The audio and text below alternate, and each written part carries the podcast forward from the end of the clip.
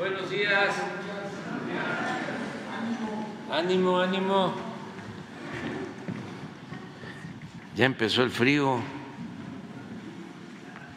y hay lluvia. Bueno, pues vamos como todos los lunes a informar primero sobre quién es quién en los precios y luego sobre el avance en el tren Maya, lo que tiene que ver con seis tramos. Vamos a inaugurar, como ya se sabe, el día viernes 15, Campeche, Cancún, luego el 31, Cancún, Palenque y eh, estamos trabajando de Cancún a Escárcega para cerrar completamente todo el circuito, los 1.554 kilómetros. Entonces, este tramo 5, 6 y 7, que tiene que ver con Cancún, Tulum, Chetumal, antes pasando por Carrillo Puerto, también por Bacalar, este, eh, Espujil, eh, Calakmul, Escárcega. Entonces, este tramo pensamos inaugurarlo a finales de febrero. Eh, son cinco, están trabajando de manera conjunta, eh, INDI, ICA, eh, Motangil y la Secretaría de la Defensa, los ingenieros militares. Entonces nos van a informar cómo vamos. Ah, y está aquí también eh, Diego Prieto por todo lo que tiene que ver con los trabajos de rescate de las zonas arqueológicas y Maite, Maite que es eh, la representante de Alstom, sin trenes, aunque tengamos las vías, ¿eh? y ya vamos avanzando en los trenes, ahora ella les va a informar, ya tenemos seis trenes allá y siguen fabricando los trenes en Ciudad Sagún, todo lo que significa esta obra tiene un efecto multiplicador porque tiene que ver con todo el país. Hay quienes eh, piensan, es el sureste, sí, sí, sí, es el sureste que ya le tocaba. Eh, pero, pues, eh, los talleres de elaboración de estructuras de acero están en Jalisco, ¿no? y este, los fabricantes del concreto pues están en Nuevo León y los trenes se están haciendo en Hidalgo. Y bueno, los trabajadores, técnicos, soldadores, ¿de dónde son los mejores? Sí, no me quiero, no me atrevo a eso, este, decir, pero son muy buenos los del Estado de México, son muy buenos los de Hidalgo, los de la Mixteca, de Oaxaca, en fin, ahí es Puebla, todo México todo México. Ahí tenemos primer lugar mundial en la calidad de la mano de obra para la construcción. Eso es lo mejor que. Bueno, somos potencia, estamos como el primer lugar en el mundo en cuanto a nuestra grandeza cultural, la reserva de valores culturales, morales, espirituales de México es muy difícil que se encuentre en otras partes. Hay potencias, ¿no? En lo económico, en lo armamentista, pero México es una potencia cultural en el mundo. Y eso, si alguien no está de acuerdo, lo podemos discutir. Puede haber un debate este, para que podamos aclarar las cosas. ¿Por qué México es una potencia cultural? Y cómo es la cultura la que nos ha salvado y la que nos ha sacado adelante, siempre. Entonces, vamos al informe. Eh, primero con el doctor David Aguilar, Procurador Federal del Consumidor. ¿Quién es quién? Muy buenos días, señor presidente. Igual a todas y a todos los presentes, muy buenos días. Para el día de hoy tenemos en el quién es quién en el precio de los combustibles que la mezcla mexicana en el mercado internacional al día 7 de este mes se cotizó en 64 dólares con 86 centavos por barril. De la misma manera, aquí en México encontramos en promedio el precio para la gasolina regular estuvo en 22 pesos con 53 centavos, la premium en 24 pesos con 50 centavos y en el caso del diésel 24 pesos con 5 centavos. Sin lugar a dudas, y dada la estabilidad que empieza a notarse en el mercado nacional, en esta ocasión y durante esta semana ninguno de estos tres combustibles tendrán incentivo fiscal. En cuanto a los indicadores de ganancia, del 27 de noviembre al 3 de diciembre y con información proporcionada por la Secretaría de Energía y la CRE, tenemos que Chevron, Redco y Oxogas se encuentran como las que mayores ganancias obtienen y por el contrario, quienes obteniendo también ganancias, pero que ofrecen mejores precios a los consumidores, tenemos a las marcas Valero, Total y BP. De manera particular, en lo que corresponde a la gasolina regular, encontramos que Corpogas en Solidaridad Quintana Roo ofreció el litro en 23 pesos con 94 centavos, obteniendo una ganancia de 3 pesos con 34 centavos. Esto frente a franquicia Repsol, que en gasolinera La Diana, en Tuxtla Gutiérrez, Chiapas, ofreció este mismo tipo de gasolina en únicamente 21 pesos con 59 centavos por litro, pero con una utilidad de solo 26 centavos. Y encontramos casos similares con Capetrom en Nayarit, La Gas en Yucatán y Móvil en Puebla, con ganancias responsables y precios accesibles. Y ahora con la gasolina premium, una vez más tenemos a franquicia Pemex del grupo El Rey, que en Guaymas, Sonora, se dejaron ir con 26 pesos con 49 centavos por litro y con una ganancia de 4 pesos con 38 centavos. Para que los consumidores de esa ciudad le echen ojo, y en esta estación ubicada en Boulevard Benito Juárez, allá en Guaymas, Sonora. Por el contrario, en la capital del estado de Puebla, también franquicia Pemex, en el Boulevard Alfredo Toski Fernández de Lara y con solamente 15 centavos de utilidad, ofreció el litro en tan solo 21 pesos con 70 centavos. Hay que mencionar también a Valero en Guanajuato y G500 en Tabasco, entre otras franquicias que ofrecieron el litro con precios menores a los 22 pesos. Y ahora en el caso del diésel, en donde hemos detectado casos más estables y comportamientos afines a las y los consumidores en cuanto a las ganancias, y que esperamos que ahora sin el incentivo fiscal se mantengan especialmente en este producto, tenemos a Móvil en Torreón, Coahuila, dando el litro a 25 pesos con 5 centavos y obteniendo una amplia ganancia de 3 pesos con 11 centavos. Por el contrario, una vez más en Tuxtla Gutiérrez, allá en Chiapas, franquicia Pemex dio el litro de diésel a 23 pesos con 62 centavos y obteniendo tan solo 16 centavos de utilidad. Una buena opción para los consumidores en esa ciudad. Lo anterior junto a algunas estaciones como por ejemplo Móvil en Puebla y Guanajuato y Virogu en Veracruz, las cuales ofrecieron el diésel a precios muy cercanos a los 23 pesos e incluso menos con márgenes bastante bajos también. Durante la primera semana de diciembre atendimos 257 denuncias, realizamos 347 verificaciones o visitas de constatación, 179 gasolineras fueron visitadas y no se encontraron irregularidades, se inmovilizaron además tres bombas por litros incompletos y tres gasolineras fallaron también en dar litros de a litro y estas estuvieron ubicadas una en el estado de Guanajuato y dos en Chihuahua. Finalmente, continuamos monitoreando los servicios sanitarios como de costumbre cada semana. Y ahora en cuanto al gas LP, al 6 de diciembre del presente año, en el caso de aquel que se vende por kilogramo y en cilindro, tenemos un precio de 17 pesos con 27 centavos promedio a nivel nacional, frente al referente internacional de 20 pesos con 53 centavos, y en el caso del gas expendido por litro, el estacionario, a nivel nacional este estuvo en 9 pesos con 33 centavos, contra un precio de 11 pesos con 13 centavos, también en el ámbito internacional. En cuanto a visitas y verificaciones realizadas, enfocadas a revisar que los precios máximos establecidos por la CRE se respeten, en esta ocasión informamos de una buena semana, pues las 787 visitas realizadas, todas estuvieron correctas.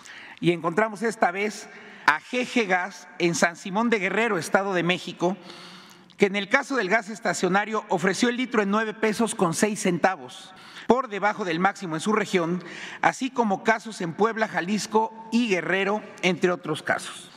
Respecto al gas en cilindros, observamos a Gas Lux, una vez más en Monte Escobedo, en el estado de Zacatecas, y con un precio por kilo de 18 pesos con 15 centavos se pudo obtener este producto, 85 centavos por debajo del máximo en su región. Y como les comentaba, fue una buena semana. En el caso del gas LP, pues no se levantaron infracciones y en esta ocasión no fueron inmovilizados ni instrumentos, ni básculas, ni vehículos, ni siquiera cilindros. Y ahora pasamos a la canasta básica. Señor presidente, tenemos comportamientos estables en los precios, como se ha reiterado ya desde hace varias semanas, y sobre todo seguimos advirtiendo una competencia importante entre las cadenas de autoservicio.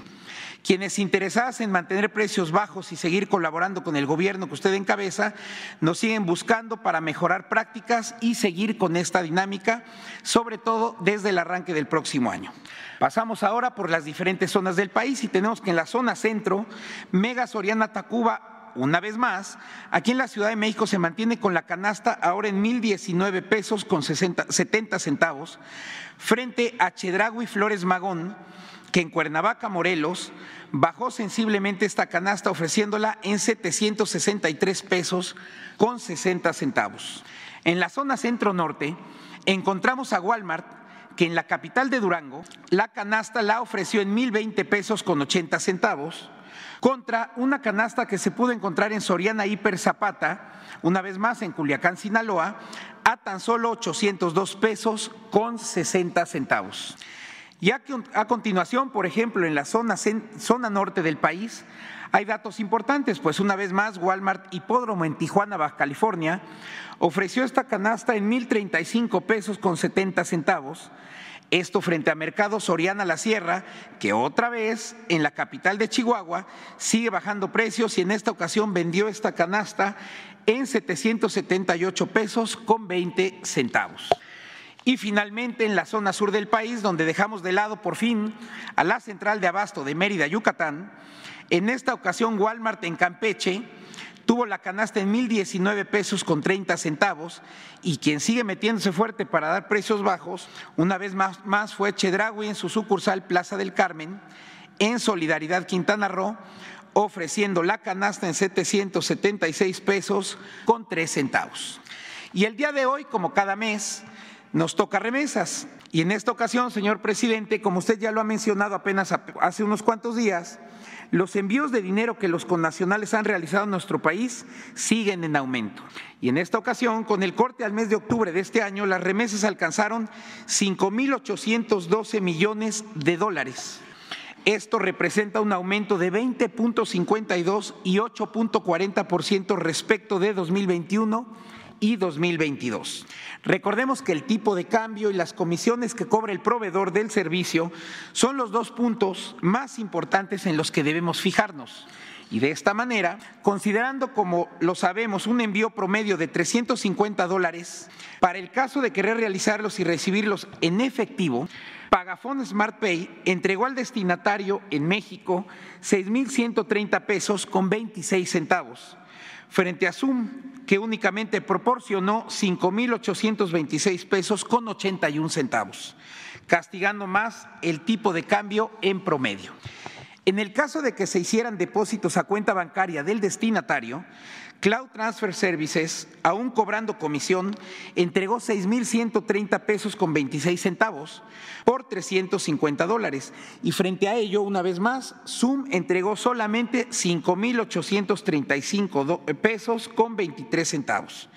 Lo anterior tomando también en cuenta un tipo de cambio fix de 17.40 pesos por dólar al 4 de diciembre.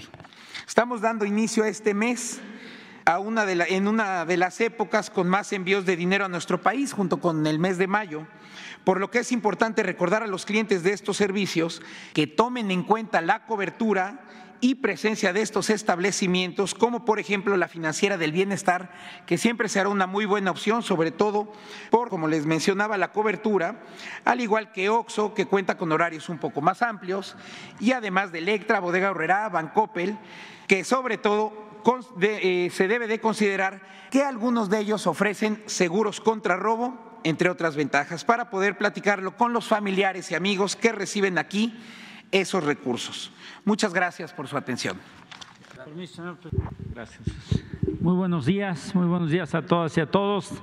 De verdad es un gran privilegio estar con ustedes aquí ya cuatro días de, la inauguración, como lo ha señalado el señor presidente. El día de hoy vamos a presentarles los avances de los tramos 5, 6 y 7, que como ya en la siguiente lámina, por favor, si me ayudan que corresponden precisamente a 621 kilómetros con 300 metros más de vía que pasa precisamente por los estados de Quintana Roo y Campeche y 11 municipios. Tenemos muy importante 366.8 kilómetros de vía doble electrificada y 254.5 kilómetros de vía sencilla. Eh, esta, el tramo 5, son 111 kilómetros de vía doble, lo hemos dividido tramo 5 norte y tramo 5 sur y así lo van a explicar tanto el General Vallejo como los consorcios.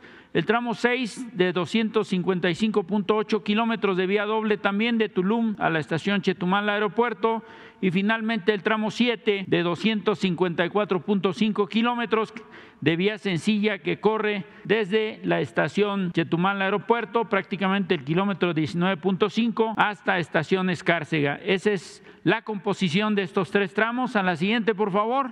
Vemos cómo están las estaciones de manera ilustrativa. Nada más en el tramo 5 tenemos tres estaciones, Puerto Morelos, Playa del Carmen y la estación Tulum, dos bases de mantenimiento para la vía una localizada en Puerto Morelos y otra en Chemuyil. En el tramo 6 tenemos cinco estaciones. Tulum Aeropuerto es donde inicia, Felipe Carrillo Puerto, Limones Chacchoven, Bacalar, Chetumal Aeropuerto. Tenemos una cochera en Tulum, un taller y cochera en Chetumal y una base de mantenimiento en Felipe Carrillo Puerto. Ahí mismo está prevista la construcción de una terminal multimodal de carga en Chetumal.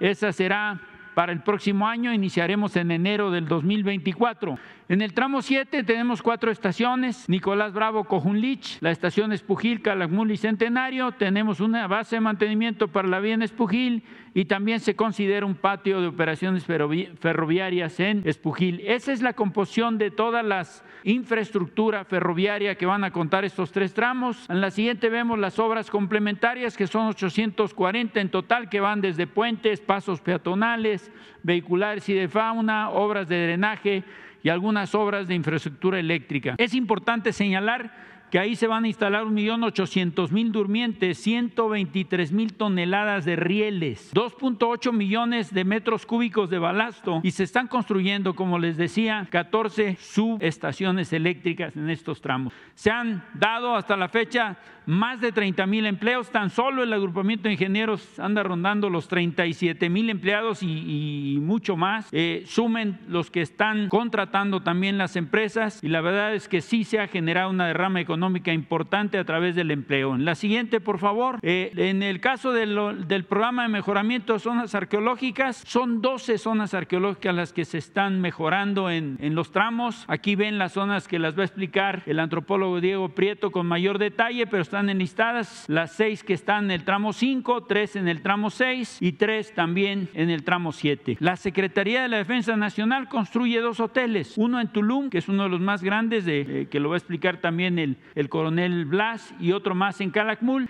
y el centro de atención a visitantes que se construye también en la zona arqueológica de Calakmul en Campeche. En general, en la siguiente lámina, la inauguración, por supuesto, va a ser en diciembre del 2023 de, de todo el sistema, de la, la, primera fase del sistema ferroviario. La tercera etapa estaremos concluyendo el 29 de febrero del 2024. Se hará la inauguración de estos tres tramos y eso nos va a permitir conocer pues una serie de maravillas que ustedes ya tienen referencia en toda la península de Yucatán. La laguna Nichupté, que ahí aparece, la zona arqueológica del Meco, que es hermosísima, es la única que se encuentra encuentra en Cancún, la isla de Cozumel, la zona arqueológica de Chachovén, Chetumal, que es una ciudad también hermosísima, e Isla Mujeres. Con esto creemos nosotros que vamos a poder darle oportunidad de unir todo el mundo maya a través del, del tren y la experiencia inicia precisamente este viernes 15 de diciembre con la inauguración y el 16 ya a brindar servicio de transporte de pasajeros a todos los mexicanos que tengan interés y extranjeros también en visitar el tren Maya. A continuación, si usted no lo permite, señor presidente, pasamos a este video de uno, un minuto con 40 segundos. Adelante, por favor. Tren Maya, reporte integral, tramos 5, 6 y 7, 11 de diciembre de 2023.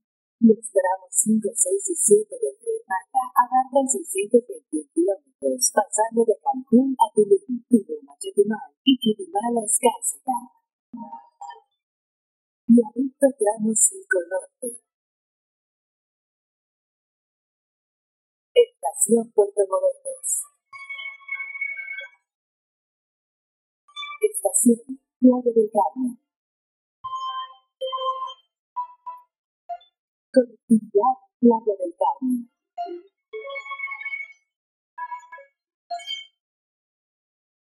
Viaducto Tramo 5 Sur. Estación Tulum. Estación Felipe Castillo Puerto.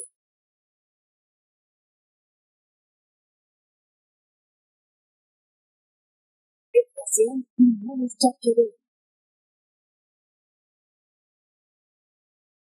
Estación Bacalao.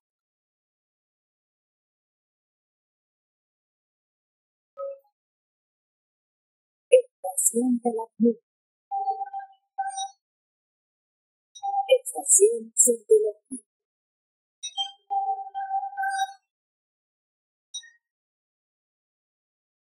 Avanzamos en la tercera etapa de infraestructura del Tren Maya, que se incorporará al sistema ferroviario en febrero del 2024. Súbete al tren. ¿Es cuánto, señor presidente? Con permiso, señor presidente, buenos días. Ah, a nosotros tenemos el encargo de iniciar la construcción y el reporte del tramo 5 Sur, que tiene una longitud de 27 kilómetros, de los cuales 22 kilómetros son de viaducto. La obra está hecha con dos, dos tipos de tip- tipología de obra, que es el viaducto que está repartido, dividido en tres, que es el viaducto centro, sur y norte, con correspondientes terraplenes de ejecución de la total, la longitud de los 27 kilómetros. En la próxima verificamos los números más importantes de la ejecución de estos mismos viaductos, como pueden verificar, los números son muy importantes de ejecución y los trabajos se ejecutan 24 horas por 7 días a la semana para dar un avance significativo a cada vez que nos vemos aquí. Este video reporta ya un avance muy significativo de la construcción y la terminación del viaducto sur, bien, bien como un avance muy importante del viaducto centro y también la ejecución del viaducto norte. En la próxima vamos a verificar que ya estamos en, en la construcción y la instalación de lo que se llama la superestructura de los viaductos y de la obra como tal, donde se instala el subbalastro, el balastro, los rieles, la catenaria para tenermos terminado todos los trabajos en la fecha comprometida. En la próxima, la política que siempre nos orgulla de tener una política de cero accidentes, donde la ejecución de una obra con esta magnitud, la seguridad de los trabajadores, la seguridad de todos aquellos que participan en la obra es muy importante para nosotros.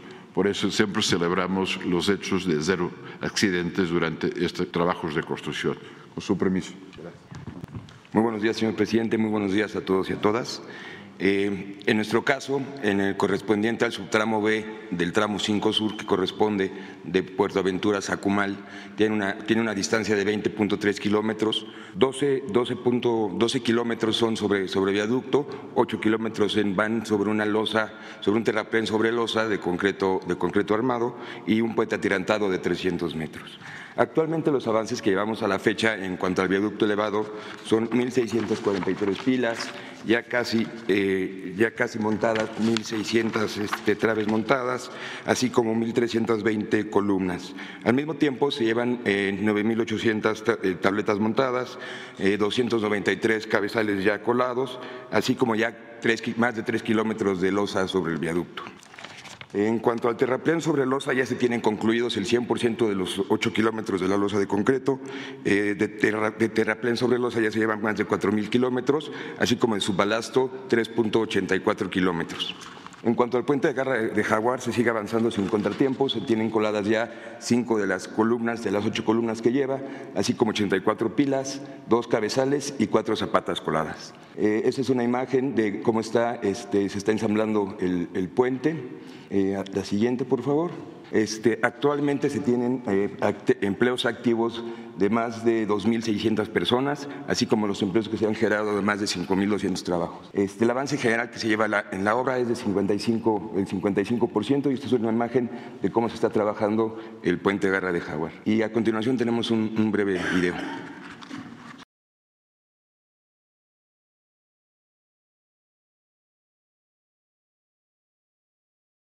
La construcción en el subtramo 2 del tramo 5 sur del Tren Maya no para.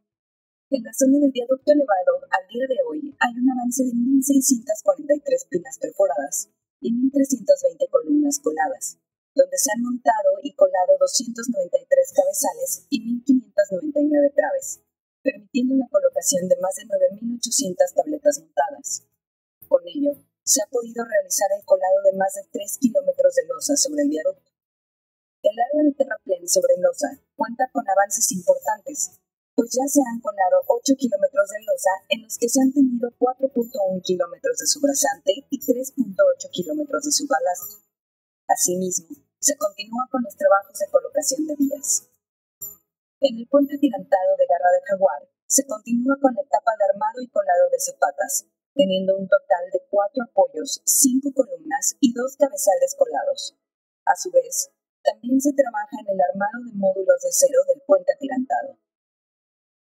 Grupo INVI está conformado por miles de manos mexicanas que día con día trabajan para brindarle a México un sistema de transporte digno que traerá desarrollo para todas las familias del sureste mexicano.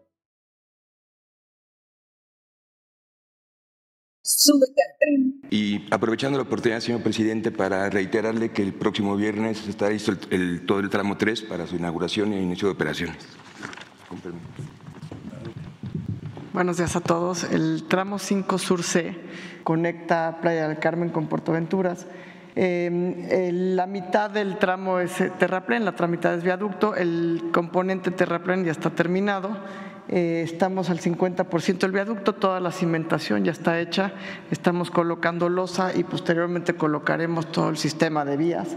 La siguiente, por favor, nos toca la estación de eh, Playa del Carmen, el 65, tiene un 65% de avance y todo lo que es la, las estructuras que conectan y atraviesan Playa del Carmen estarán listas en tiempo y forma. Eh, les traemos un video para irles dando un recorrido virtual de lo que es el tramo 5 Surce. Es muy rápido.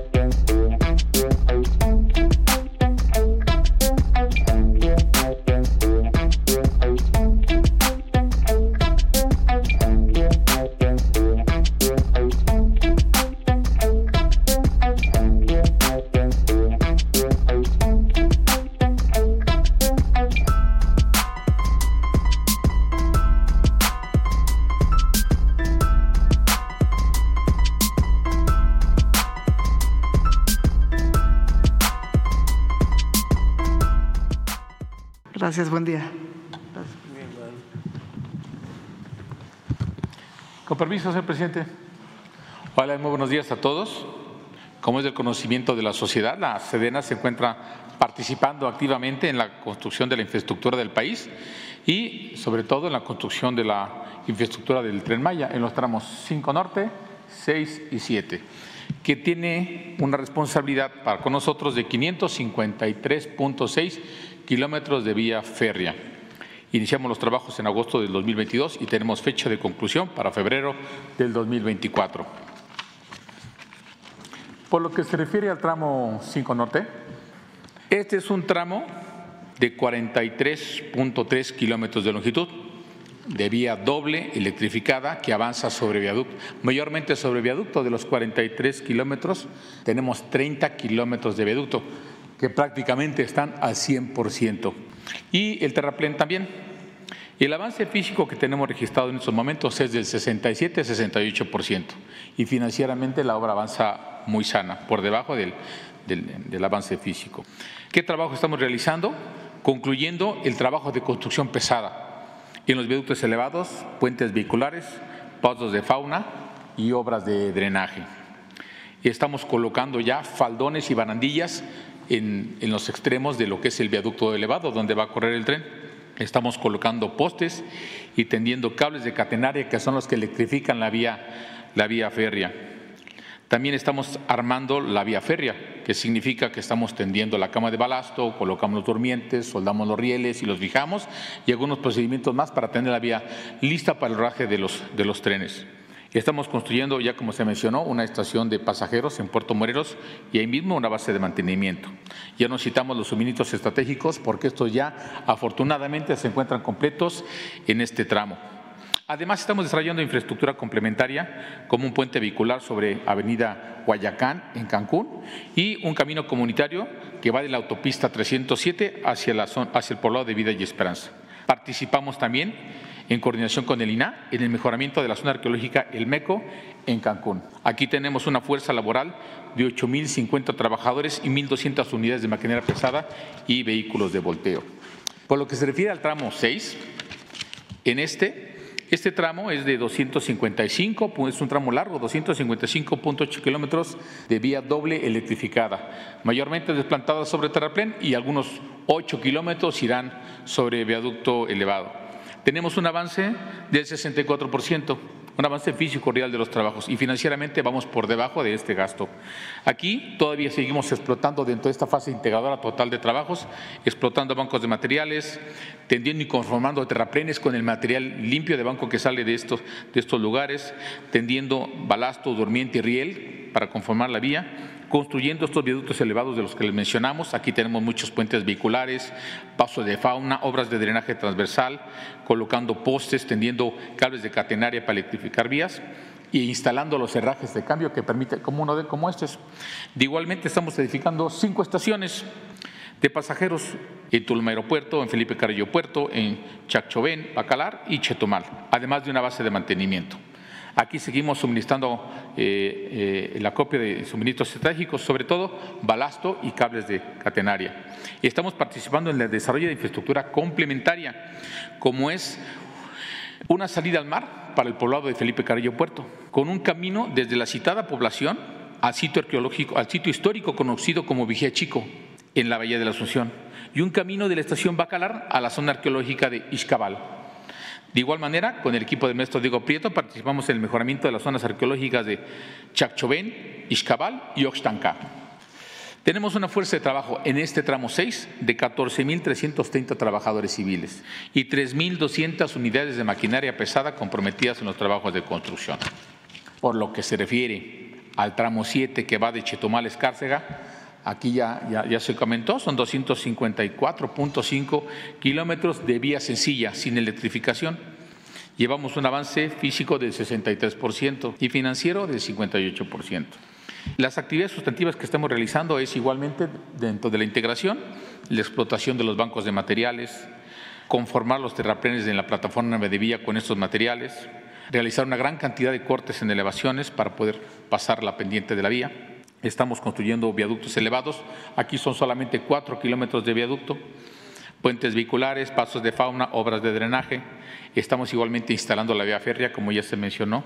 Y en este lugar estamos construyendo cuatro estaciones de pasajeros. La estación en Cojunich, Espujil, Calakmul y Centenario además de una base de mantenimiento. Seguimos haciendo copia de materiales estratégicos como balasto, durmientes, rieles y herrajes de cambio y estamos desarrollando infraestructura complementaria, como el camino que va del poblado de Conguas a la zona arqueológica de Calakmul. También participamos en coordinación con el INA en el mejoramiento de las zonas arqueológicas de Cojunlich, Sibanché y Calakmul. En, esta, en este tramo tenemos una fuerza de trabajo de 17.200 trabajadores activos y 5.800 unidades de maquinaria pesada, vehículos de carga. En total, la Secretaría de Defensa Nacional en los tres tramos tiene contratados hoy, al día de hoy, más de 40.000 trabajadores civiles y cerca de 11.000 unidades de maquinaria pesada para trabajar las 24 horas para estar a tiempo con estos trabajos. Es cuanto por nosotros. Muy buenos días a todos. Ahora sí estoy muy nerviosa, señor, porque estamos a cuatro días.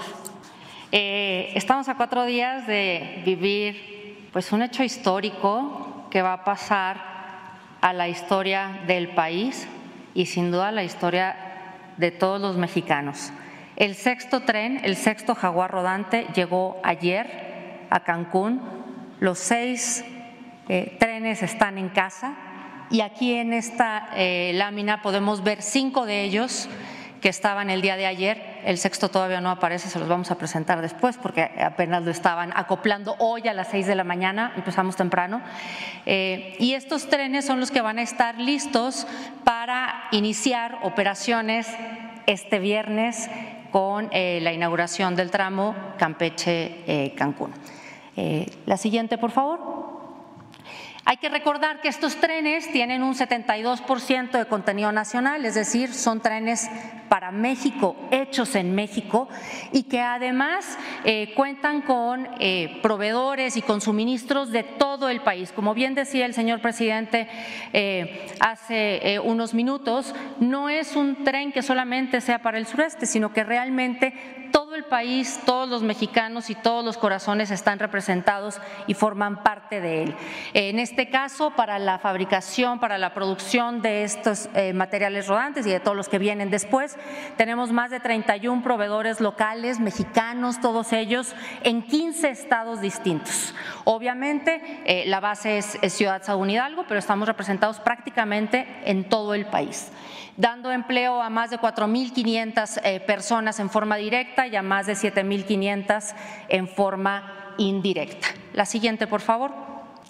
Eh, nada más para recordar, son 42 trenes, 219 coches en distintos eh, tipos de tren. Tenemos el tren estándar, que ahora son los trenes que estamos entregando. Todos los trenes que van a estar este viernes y eh, a partir de, de la puesta en servicio van a ser trenes estándar.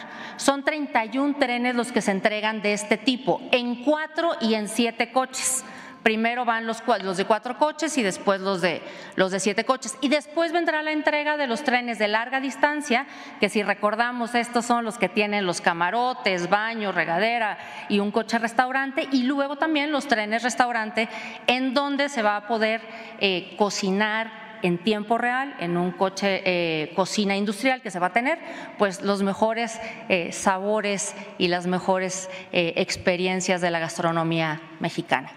Eh, un poquito a la par vamos trabajando no solamente con la fabricación y la producción del material rodante, sino con la instalación de todos los sistemas de señalización, el servicio postventa, que pues ahora que empiezan a circular hay que mantenerlos para que siempre estén bien a la par de terminar las pruebas de los trenes que van, que van llegando y también, por supuesto, los talleres y cocheras. La siguiente.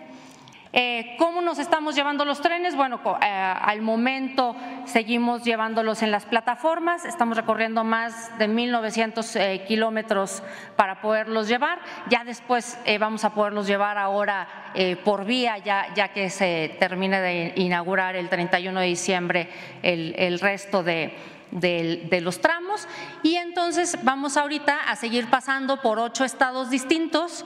Eh, normalmente lo estamos haciendo en poco menos de siete, de siete días. El tren 6 salió el lunes y llegó ayer eh, a primera hora. La que sigue, por favor. Y bueno, este es el proceso de entrega que hemos estado siguiendo.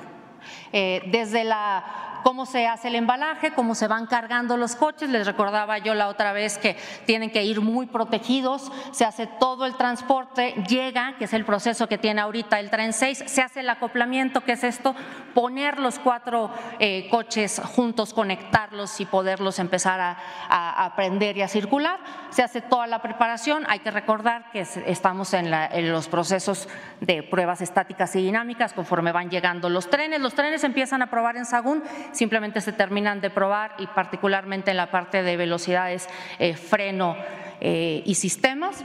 Y con esto ya podemos hacer el, el, inicio de operaciones de cada uno de los trenes. Así que pues listos para este, este viernes poder empezar el viaje más importante de Alstom en México y muchas gracias por todo, señor.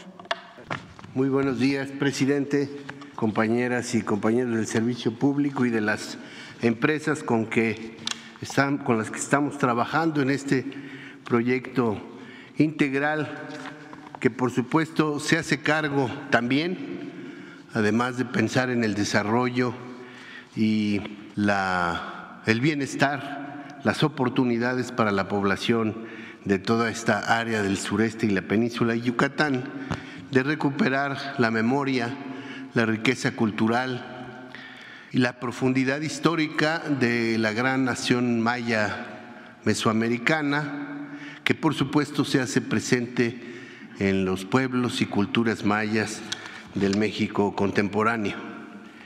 Eh, ciertamente el, viernes va a empezar a operar este sistema de transporte que permitirá acercar a muchos mexicanos y extranjeros a ciudades antiguas, a vestigios muy importantes que hablan de la grandeza de esta civilización milenaria. En el caso de los tramos 5, 6 y 7, como saben ustedes, tenemos dos pilares que sustentan el trabajo arqueológico. Uno de ellos es el salvamento que acompaña los trabajos, no solo en la línea férrea, sino también en las obras complementarias. En los tramos 5, 6 y 7 hemos recuperado información valiosa Imagínense ustedes de 39.589 estructuras y elementos de carácter inmueble, albarradas, caminos, cimentaciones, unidades habitacionales, pero también templos y edificios residenciales. Como ustedes observan, la mayor presencia de elementos inmuebles se da en el tramo 7, en donde hicimos un trabajo inmenso gracias a que el presidente instruyó que nos apoyaran elementos del ejército y también diversas dependencias públicas que salieron al auxilio de esta tarea monumental. En cuanto a bienes muebles, hemos recuperado 579, gran parte de los cuales se encuentran en procesos de restauración. 243.480 fragmentos de cerámica que aportan información muy valiosa sobre las características sobre los patrones de asentamiento, sobre los intercambios y los distintos momentos, épocas y estilos que prevalecieron en toda esta gran región.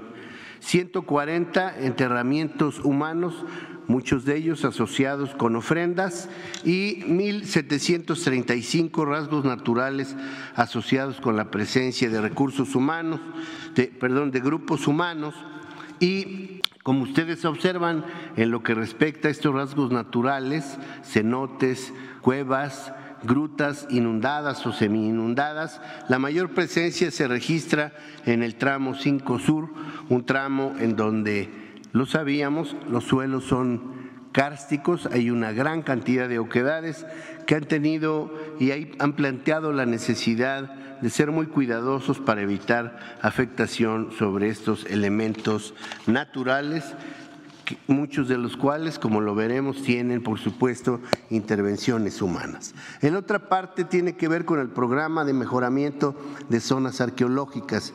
Como bien se dijo, son 12 los sitios arqueológicos que estamos interviniendo.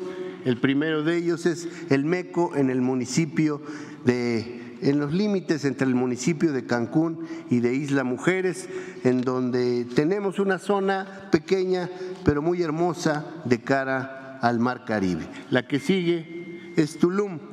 Tulum, por supuesto, es una de las zonas arqueológicas más famosas en la península de Yucatán, que ahora se podrá acceder tanto a través del tren Maya como también a través del nuevo aeropuerto internacional Felipe Carrillo Puerto. Ahí llevamos un avance muy grande en la investigación y conservación y muy pronto se entregará la nueva unidad de servicios que nos está ayudando a construirla, la Secretaría de la SEDATO. Eh, estamos eh, muy agradecidos también con la participación de SEDATO en eh, todo lo que respecta a la habilitación del Parque Jaguar. En el Parque Jaguar, la que sigue, precisamente se va a ubicar el Museo de la Costa Oriental. Es un museo que nos va a hablar de todo el desarrollo de los pueblos y culturas mayas en la costa caribe mexicana, un museo muy necesario y que ya tiene avances importantes, ya el guion museográfico prácticamente está concluido. La que sigue es Cobá, una zona que se integra tardíamente al Promesa, pero va avanzando en su desarrollo. La que sigue es Muyil, una zona que va a quedar muy cerca del Aeropuerto Internacional Felipe Carrillo Puerto. Eh, está precisamente a la altura de donde es la entrada a dicho aeropuerto y en esta zona hemos avanzado ya considerablemente en las tareas de investigación y conservación y vamos avanzando con los senderos interpretativos y la infraestructura. La que sigue es Shelja, una zona de la que ya hemos hablado en ocasiones anteriores, en donde vamos avanzando con los trabajos. Pueden observar ahí la riqueza de la pintura mural que se encuentra en esta zona. Y vinculado a Shalha, estamos también trabajando mm, algunos eh, edificios que están enclavados dentro de la Reserva Natural de la Biosfera de Siancán. Allí no podemos poner infraestructura porque es un área natural, es una, reserva protegida, pero estamos asegurándonos de que estas estructuras antiguas estén sólidas y estables. La que sigue es este corredor ecoarqueológico Paamul 2 que tiene mucho que ver con la conservación y también la posibilidad de acceder a algunas de estas grutas como es la cueva Manitas, la cueva Garra de Jaguar, eh, eh, por supuesto la zona arqueológica de Paamul II eh, y, algunos otros elementos arqueológicos y, cenotes que se encuentran en esta área. La que sigue es Ostancá, que se encuentra en el municipio de Chetumal, muy cerca de la ciudad de Chetumal y que es muy interesante porque también habla de las primeras presencias españolas en, la península de Yucatán. La que sigue es Ixcabal, una zona que esperamos poder abrir al público a mediados del año 2024. Era una demanda de muchas comunidades y grupos en el entorno de Ixcabal. Se va a acceder a esta zona a través de la estación Bacalar hemos eh, tenido acuerdos muy sólidos con los ejidatarios y vamos avanzando para que por primera vez en el 2024 la zona esté abierta a público. La que sigue es Chacchoven, una zona también de, muy importante por lo que hace a las presencias mayas en el oriente de la península de Yucatán.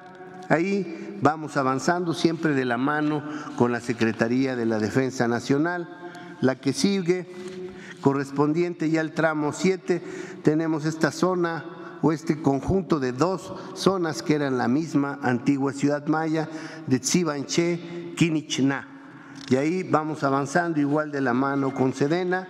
La que sigue es la zona de Cojunlich, que se destaca mucho por estos impresionantes mascarones que marcan varias, varios de sus templos, varias de sus edificaciones y también vamos avanzando con fuerza. Y finalmente Calakmul, esta gran ciudad, probablemente una de las más grandes ciudades mesoamericanas en su momento, que eh, está siendo eh, sujeta a trabajos de investigación y conservación, la mejora de la infraestructura, la habilitación eh, de los senderos interpretativos y nuevo cedulario. La que sigue, vamos a tener un museo de sitio por primera vez en Calakmul, estado de Campeche. Ya vamos con avances. Y la que sigue, finalmente, un eh, centro de atención a visitantes que estará justamente donde antes estaba la zona de recepción de visitantes que manejaba la CONAN, la Comisión Nacional de Áreas Naturales Protegidas. Ya vamos en un 8% en el Centro de Atención a Visitantes. Y finalmente, como siempre, les presentamos algún hallazgo destacado, trabajando en el cuidado de las obras para habilitar los caminos de servicio del tramo 5 Sur recuperamos eh, información y estamos investigando esta gruta que no la teníamos registrada eh, y que nos está hablando de temas muy interesantes porque es una gruta que tiene evidencias de construcciones de muros de contención, estamos hablando en la antigüedad, que hablan de la configuración de refugios, de recintos al interior de esta cueva que está investigando nuestra compañera arqueóloga Susana Echeverría. Es todo. Gracias. Con su permiso, señor presidente, muy buenos días a todos. Eh, aunada a la construcción de los tramos 5 Norte, 6 y 7, en el tramo 6, que va de Tulum a Chetumal, la Secretaría de la Defensa Nacional, a través de la Dirección General de Ingenieros, construye en el Parque del Jaguar el Hotel Tulum, el cual está ubicado a una distancia aproximada de un kilómetro de lo que será la estación del tren, ahí en Tulum, y a tres kilómetros de la zona arqueológica y de la zona de playas. El hotel contará con 352 habitaciones, siendo este el hotel más grande de los seis que se construyen en la ruta del tren. Contará con áreas de restaurante, bar, albercas, baños, cafeterías, estacionamiento y las áreas de servicios para el adecuado funcionamiento del mismo. Los turistas que visiten el hotel estarán conectados a través de los senderos que se construyen en el parque y que unirán la estación del tren, la zona arqueológica, el Museo de la Costa Oriental, ya mencionado, la zona de playas y demás atracciones que se construyen en el Parque del Jaguar. Actualmente se trabajan en todos los frentes de trabajo, en las estructuras, albañilerías, las instalaciones eléctricas, hidráulicas y sanitarias, entre otras, así como la construcción de los cuartos muestra, que servirán de referencia para la construcción de los 1.136 cuartos de hotel que componen la totalidad de los seis hoteles. La obra presenta un avance del 39.20% y se han generado más de 565 empleos. También en el tramo 7 que va de Chetumal a Escárcega, en el estado de Campeche, y localizado a una distancia de 10 kilómetros de la zona arqueológica de Calakmul, se construye el Hotel Tren Maya Calakmul, el cual constará de 144 habitaciones distribuidas en dos torres de dos niveles. Los turistas podrán disfrutar de la vista a la zona arqueológica, de la visita a la zona arqueológica, el museo de sitio que se construirá en el centro de atención a visitantes, así como practicar senderismo de observación de flora y fauna de la región. Este hotel se construye siguiendo las más estrictas normas ambientales y considerando equipamiento de punta como un sistema de generación eléctrica para el funcionamiento del hotel, el cual será totalmente solar. Así como lo mencionó el general Vallejo, se, se harán trabajos de mantenimiento de los 61 kilómetros de carretera que une la carretera 186 con la zona arqueológica, que incluye la construcción de 10 kilómetros de camino tipo artesanal que van del hotel a la zona arqueológica. La obra presenta un avance del 52.70 y se han generado 438 empleos, en su mayoría de pobladores de, de comunidades aledañas a la zona arqueológica.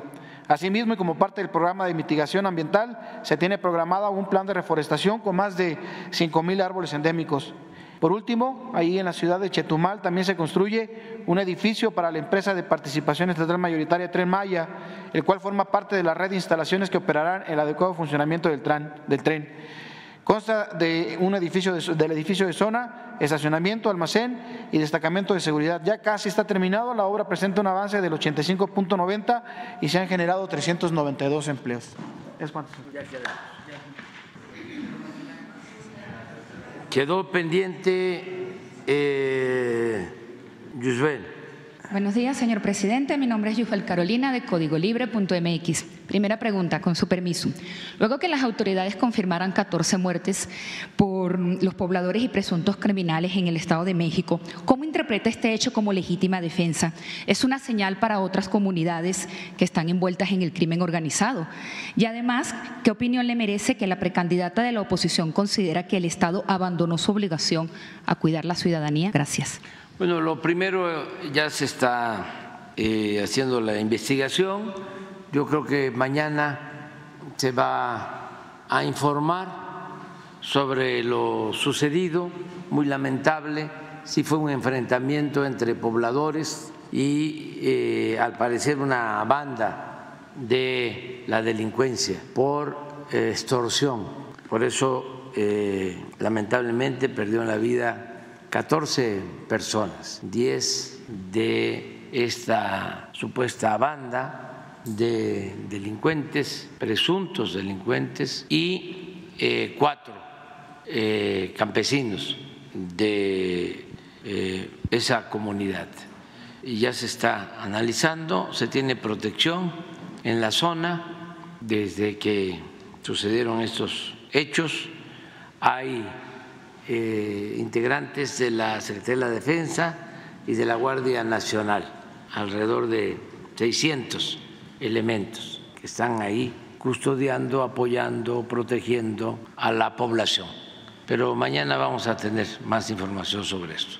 Sobre lo segundo, pues no voy a responder, porque estamos ya en temporada electoral y eh, no quiero eh, polemizar con una posible candidata. Okay. Gracias. En otros temas, señor presidente, con su permiso, ¿ve, moralmente correcto que la esposa de un gobernador busque la alcaldía de la capital? Hablamos de Nuevo León, Monterrey. Y por último, trascendió la muerte de la madre de Joaquín El Chapo Guzmán. ¿Se tomarán medidas de seguridad extra? Muchas gracias. Bueno, acerca de lo primero, no hay nada que lo impida. Ella es ciudadana de conformidad con la Constitución, tenemos el derecho de votar, de ser votados, todos podemos participar, no hay, que yo sepa, ningún obstáculo legal, hasta podría decir de que es una mujer exitosa, lo ha demostrado, tiene simpatías de sectores de clase media, de jóvenes, como otros aspirantes, mujeres y hombres, afortunadamente están siendo postulados muy buenos ciudadanos, porque la gente, los mexicanos, están muy politizados son de los más conscientes ciudadanos del mundo y ya no se dejan engañar. Entonces, qué bueno, ¿no? Que el ciudadano, como lo hemos dicho en otras ocasiones, se fije de cuál es el programa, qué proponen, si realmente lo que proponen es en beneficio del pueblo. Dos, si el candidato es sincero, honesto, si le tiene amor al pueblo. Y tres, ¿qué partido es? ¿De dónde viene? ¿Qué tan consecuente ha sido?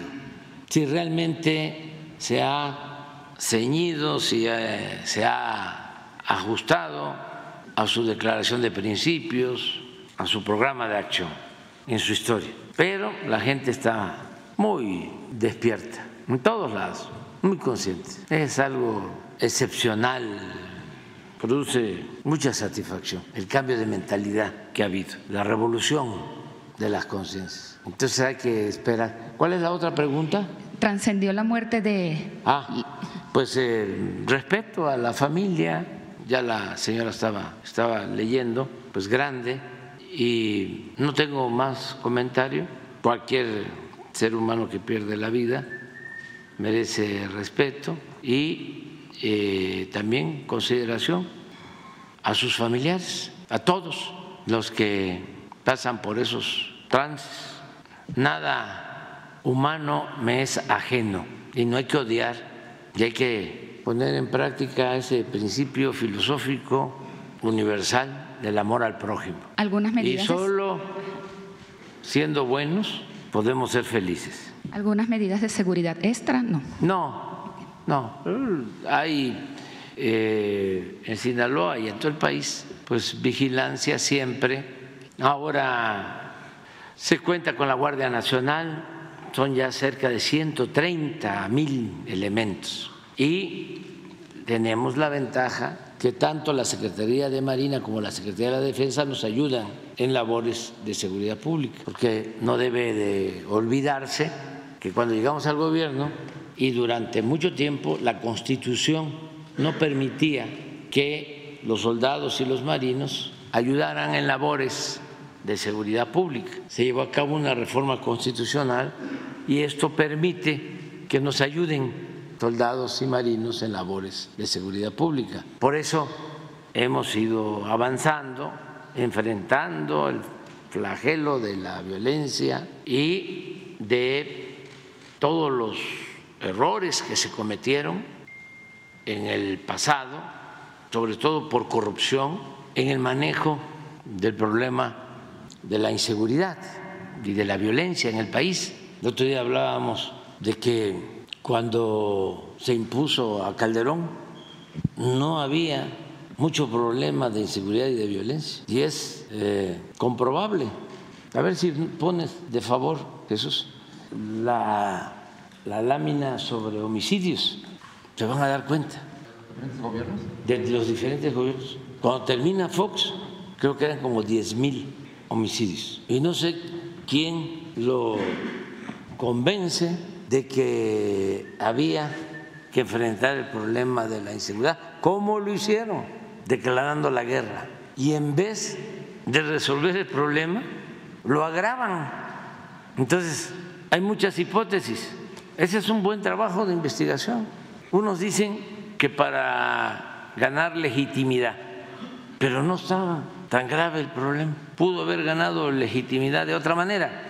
Por ejemplo, Salinas, eh, de manera espectacular, mete a la cárcel al líder petrolero, a Joaquín Hernández Galicia, todo preparado, y metió a la cárcel creo que a un banquero, a Legorreta, pura faramaya, en lo que iba a ser al paso del tiempo uno de los sexenios de más corrupción en toda la historia de México, pero con eso apantalló. Entonces a lo mejor como tanto Salinas como Calderón no ganaron, hubo fraude, alguien le recomendó, pues por aquí declara la guerra y vas a ganarte ¿no? la popularidad, no vas a obtener la legitimidad que no te dieron las urnas. Y le pega un garrotazo a lo tonto a la víspera. Se fue a Uruapan y luego allá a la Tierra Caliente, vestido de, de militar y a declarar la guerra. Entrando, entrando. Y miren, bueno, desde el 4, 4, 5, 6, los tres últimos años de Fox, 9.329 homicidios, 9.921, 10.452. Aquí declara la guerra en enero o en diciembre, no, en enero del 89, al mes del 2007, perdón, al mes de haber tomado pollo, a los dos meses. Y miren, miren los tres últimos años, 25 mil, 27 mil, 25 mil. Bueno, su primer año todo empezó a subir. La otra hipótesis que se maneja es que eh, se lo pidieron de Estados Unidos, pero pues no se ve que haya habido demandas. Después sí, después ya se metió con las agencias y con el gobierno de Estados Unidos y es cuando se establece un narcoestado con García Luna como el personaje principal, el hombre del poder. Entonces, eh, tenemos que pues, ser respetuosos de todos y no querer resolver los problemas solo con el uso de la fuerza, porque eso no funciona. Hay que atender las causas que originan la violencia. Y nosotros ahí vamos, poco a poco, porque nos dejaron hasta arriba lo de homicidios. Y ahí vamos bajando. Y va a seguir bajando si continúa la misma política, que creo que va a continuar, de seguir atendiendo las necesidades del pueblo, atendiendo a los jóvenes, fortaleciendo los valores culturales, morales, espirituales, manteniendo unidas las familias, no querer resolver todo con medidas coercitivas. La crisis que lamentablemente están enfrentando en Estados Unidos, pues eso no se va a resolver con dinero ni con armamento. ¿Cómo se resuelve el que haya tanto consumo de fentanilo que tristemente pierdan la vida 100 mil jóvenes? Eso no se resuelve con dinero, con el más avanzado armamento y los Robocop más famosos eso tiene que ver con la descomposición social. Eso es un problema que tiene que ver con lo cultural, con un modo de vida. Por eso hablo de que en México tenemos una gran reserva de valores y por eso hablo de que México es una potencia cultural y que eso nos ha ayudado muchísimo. A ver, ¿por qué allá se consume tanta droga y aquí no? Ahí se los dejo de tarea. No quiere decir que no se consuma, ¿eh?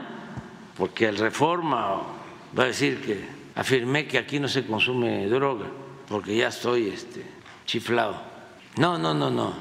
Estoy planteando por qué haya tanto consumo de droga y por qué en México no. Se los dejo de tarea. Sí, es preocupante, claro.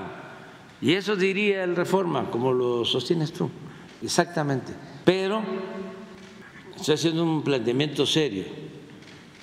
Este, bueno, tiene que ver con nuestro estilo de vida, con nuestras costumbres, con nuestras tradiciones, con la importancia que tiene la familia mexicana, que es la institución de seguridad social más importante del país. Nosotros lamentamos mucho que en Estados Unidos no hayan tomado decisiones a tiempo para evitar tanto individualismo, tanta separación de los hijos, de las familias en edades muy tempranas, dejando a los hijos en el abandono sin cuidarlos, protegerlos, apapacharlos, amarlos. La diferencia que hay, lo que siempre hemos hablado, ¿ustedes están de acuerdo con el modelo de que están creciendo los jóvenes y ya se tienen que ir de la casa? ¿Estamos en México de acuerdo en eso? ¿Se practica eso en México? No. Se practica en México el que si ya eres joven tienes que conseguir trabajo y llevar dinero a la casa, porque si no, no te dan de comer no, ya no puedes vivir en tu casa con tu familia, te tienes que ir. Eso no sucede aquí. Aquí es échale más agua a los frijoles. Lo que pasa que durante mucho tiempo nos manipularon haciéndonos creer de que necesitábamos modernizarnos, civilizarnos, como si México no fuese el país de las civilizaciones con todo respeto, todavía pastaban los búfalos en lo que hoy es Nueva York. Y en México había universidades. Y estamos hablando de miles de años de tradiciones, de culturas. Adelante. Muchas gracias. Terminé contigo, ¿verdad? Buenos días, señor presidente. Buenos días, miembros del gabinete y empresarios.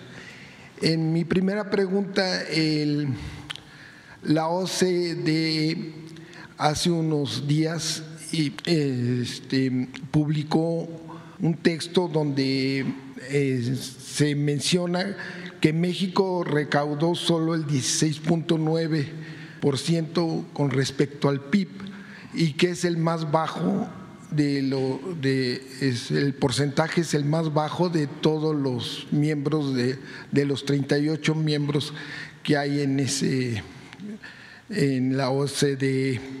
Esto, pero el, el programa no eh, solo habla de que es el, el 16%, pero de lo que no habla es de que es, la lo tributario ha crecido en este gobierno, eh, ha crecido el 16% en los, en los cinco años de este gobierno, ha crecido 16% más la recaudación fiscal y, que esto ha, este, y que este, pues esta recaudación se ha podido solventar el presupuesto de egresos y necesidad de otras cosas. Tampoco dice este texto que, por ejemplo, eh, en el gobierno de Felipe eh, Calderón eh, solo era el 9% el, del, con respecto al PIB de los ingresos tributarios, no, no llegaba al 10%. Y, y con todo y que a Pemex se le cobraban impuestos muy altos, los más altos del mundo para Pemex. Pero la, pregunta, señor presidente, ¿no sería conveniente una reforma hacendaria que no para subir los impuestos, sino para que eh, puedan entrar, que se, sea más la base de los que haya más empleo formal. Ahorita el 51% era más alto, el 51% eh, de la población económicamente activa está en la informalidad. O sea, este, se están creando muchos empleos formales últimamente, pero este, no lo suficientes. Y el empleo informal, pues eh, para los trabajadores que están en la informalidad, pues es un problema porque no tienen seguro social, bueno, está el, el bienestar que pueden entrar ahí, pero no tienen una pensión como del seguro social, como lo tienen los trabajadores formales. Ah, y, no, eh, y algún dato que me llamó mucho la atención, el del Producto Interno Bruto, el, el, el 78% lo aportan el empleo formal, la economía formal, y solo el 22% lo aporta el, la, de este 100% la, la informalidad. Entonces, yo eh, no cree usted conveniente que se haga una reforma hacendaria que ayude a, a que haya más empleos formales y que este, esta, la informalidad es una herencia de los neoliberales, porque en, los 60 y 70 solo el 10% de la población económicamente activa estaba en la informalidad, pero la, con la apertura con, eh, la apertura comercial que le dio al traste a muchas pequeñas empresas, que se hizo en los 80s, 90s y todo el régimen neoliberal y, con el cierre de, empresas públicas, eh, entonces se hizo todo. Esa sería mi pregunta. Sí, yo creo que hace falta todavía que el gobierno se apriete más el cinturón. Antes, la recomendación de los neoliberales corruptos que estaban al servicio de la oligarquía. Siempre lo que decían es que había que apretarnos el cinturón, que el pueblo se apretara el cinturón. Nosotros lo que estamos llevando a la práctica es algo distinto en eso y en otras acciones. Lo primero es que el gobierno se apriete el cinturón, no el pueblo, que el gobierno no gaste, que invierta porque durante todo el periodo neoliberal, y todo tiene una explicación, como se dedicaban a saquear, a robar, en recompensa los oligarcas le permitían robar también a los funcionarios y desde luego a los políticos. Y se quedaban con el presupuesto no solo se quedaban con bienes, con empresas, con minas, con los recursos naturales, que son de todos los mexicanos, sino también con el presupuesto, porque era lo que les permitía repartir los moches para poder sacar el presupuesto público y todas las leyes con unanimidad. No voy a dejar de recordar que en tres años de Calderón, con Carstens, la eminencia Carstens, el presupuesto se aprobó por unanimidad, tres años. ¿Cómo le hizo? Un mago, el señor Carstens. Bueno, porque todo el presupuesto se lo repartían, entonces todos votaban, pero todos votaban por eso y todos votaban por las llamadas reformas estructurales, reforma fiscal, cobrar más impuestos Reforma energética, entregar el petróleo, entregar la industria eléctrica. Reforma la seguridad social, dejar sin pensiones eh, seguras a los trabajadores, privatizar las pensiones. Reforma educativa, igual, privatizar la educación. Y todo lo aprobaban. Entonces, para que aprobaran todo eso en beneficio de una minoría, había que hacer uso del presupuesto y repartirlo entre ellos maiciaban a todos, incluidos los medios de información. Ahí repartían maíz, pero en grandes cantidades. Y no olviden que eso viene del porfiriato, todo eso. Cuando había oposición a Porfirio Díaz y alguien lo cuestionaba, decía, ese gallo quiere maíz. Y maiciaban al gallo y ya dejaba de cantar el gallo. Y era también plata o plomo, entierro encierro o destierro. Bueno, entonces el gobierno estaba ensimismado y por eso los gastos tan excesivos, los sueldos más elevados del mundo. Imagínense las pensiones de los presidentes. Nada más que eso ya no se habla. Ni modo que el Reforma haga un reportaje sobre las pensiones de los presidentes. Entonces llevaban cerca de 5 millones mensuales cada expresidente, porque no era solo el sueldo, sino tenían oficinas, tenían viáticos, tenían cerca de 100 elementos de la Secretaría de la Defensa, del Estado Mayor, un general y oficiales. Y pues este excesos de todo tipo, aviones de lujo, helicópteros para ir a jugar golf, viajes al extranjero, se llevaban hasta el perico cada vez que iban, turismo político, atención médica particular, se hacían hasta cirugía plástica, a costillas del erario, y por eso pues estaban al servicio de la oligarquía, te aprobaban todo. ¿Quién se iba a oponer? Así, nadie. No conozco a nadie de esos tiempos que haya renunciado un ministro de la Corte, un consejero de Pemex, eh, un miembro de la transparencia, nadie. Y los periodistas, ¿no? con honrosas excepciones, la mayoría, los más famosos, ¿no? aplaudiendo y callando como vasallos. Entonces, ¿qué hemos hecho? Pues quitar todos esos privilegios y de esa manera liberar fondos para el desarrollo.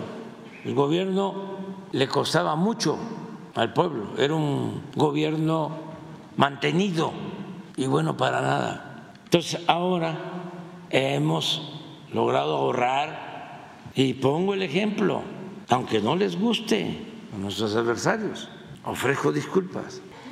Cuando llegamos al gobierno, el presupuesto de presidencia eran 3.600 millones de pesos. 3.600 millones. Y este año, 600 millones. ¿Y qué ha pasado? Si no somos mejores, no somos peores que los que estaban.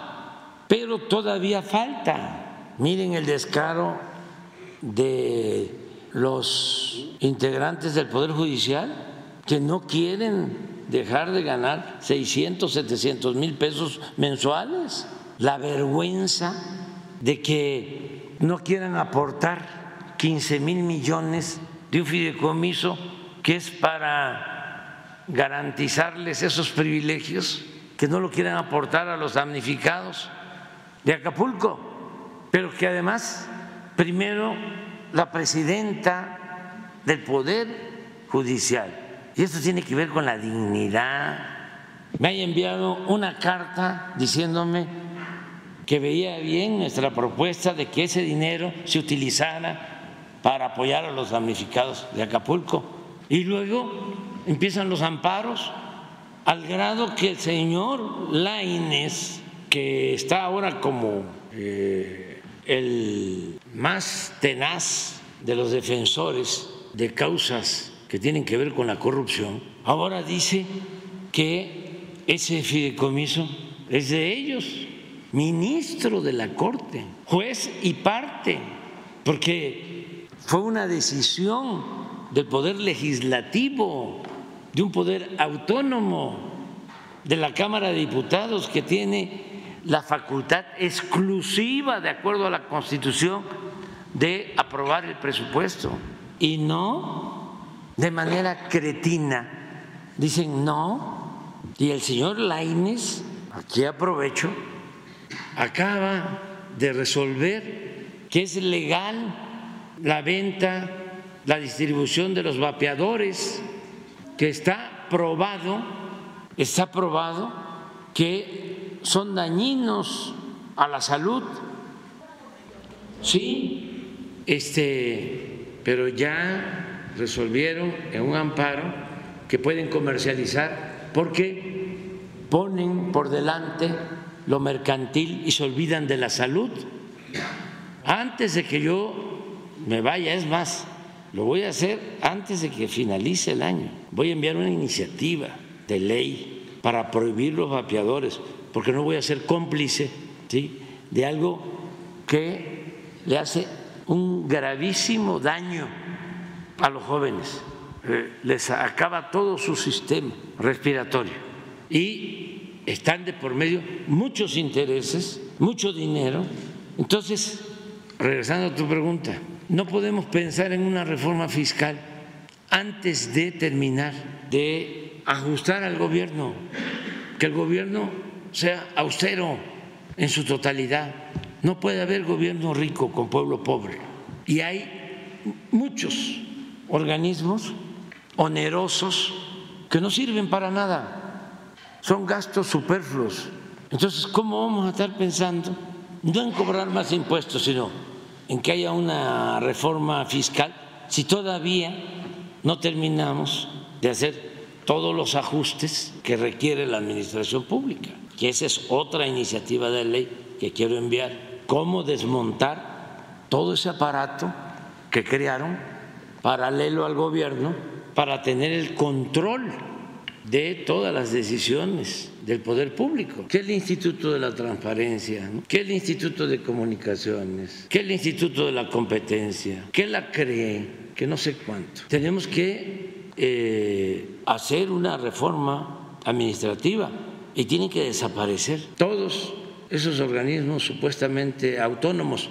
Y es supuestamente autónomo porque no le sirven al pueblo están al servicio de las minorías. Cada vez que se quiere defender a Pemex, que se quiere defender a la Comisión Federal de Electricidad, sale el Instituto este de la Competencia a defender a los particulares. Si la función de cualquier gobierno es procurar el bienestar colectivo, el bienestar del pueblo, no de grupos.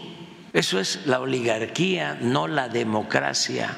Entonces, sí hace falta hacer todo este ajuste eh, y sí voy a dejar la iniciativa. Si no la aprueban, lo que quiero es que quede constancia de que eso está mal y no quiero ser cómplice.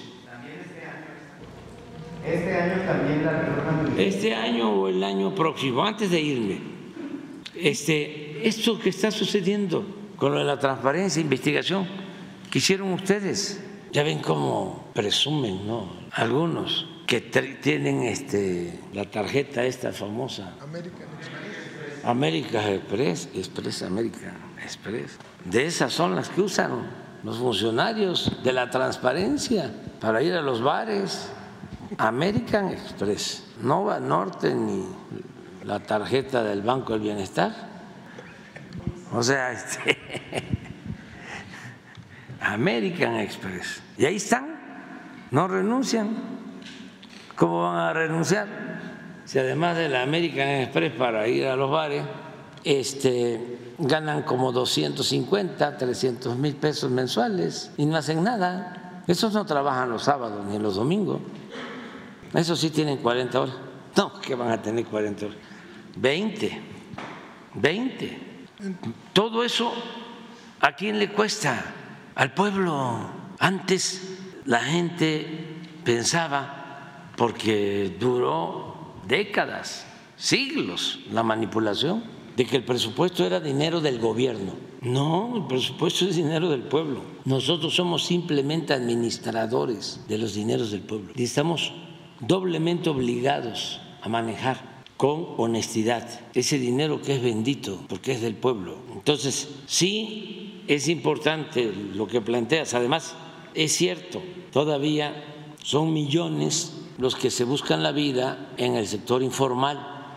Yo espero que ahora que la economía está creciendo, poco a poco se vaya avanzando para tener más formalidad que de 22 millones 400 mil trabajadores los que tenemos en el sector formal este, vaya creciendo y se vaya disminuyendo el número de trabajadores del sector informal, que ahora son más que los formales.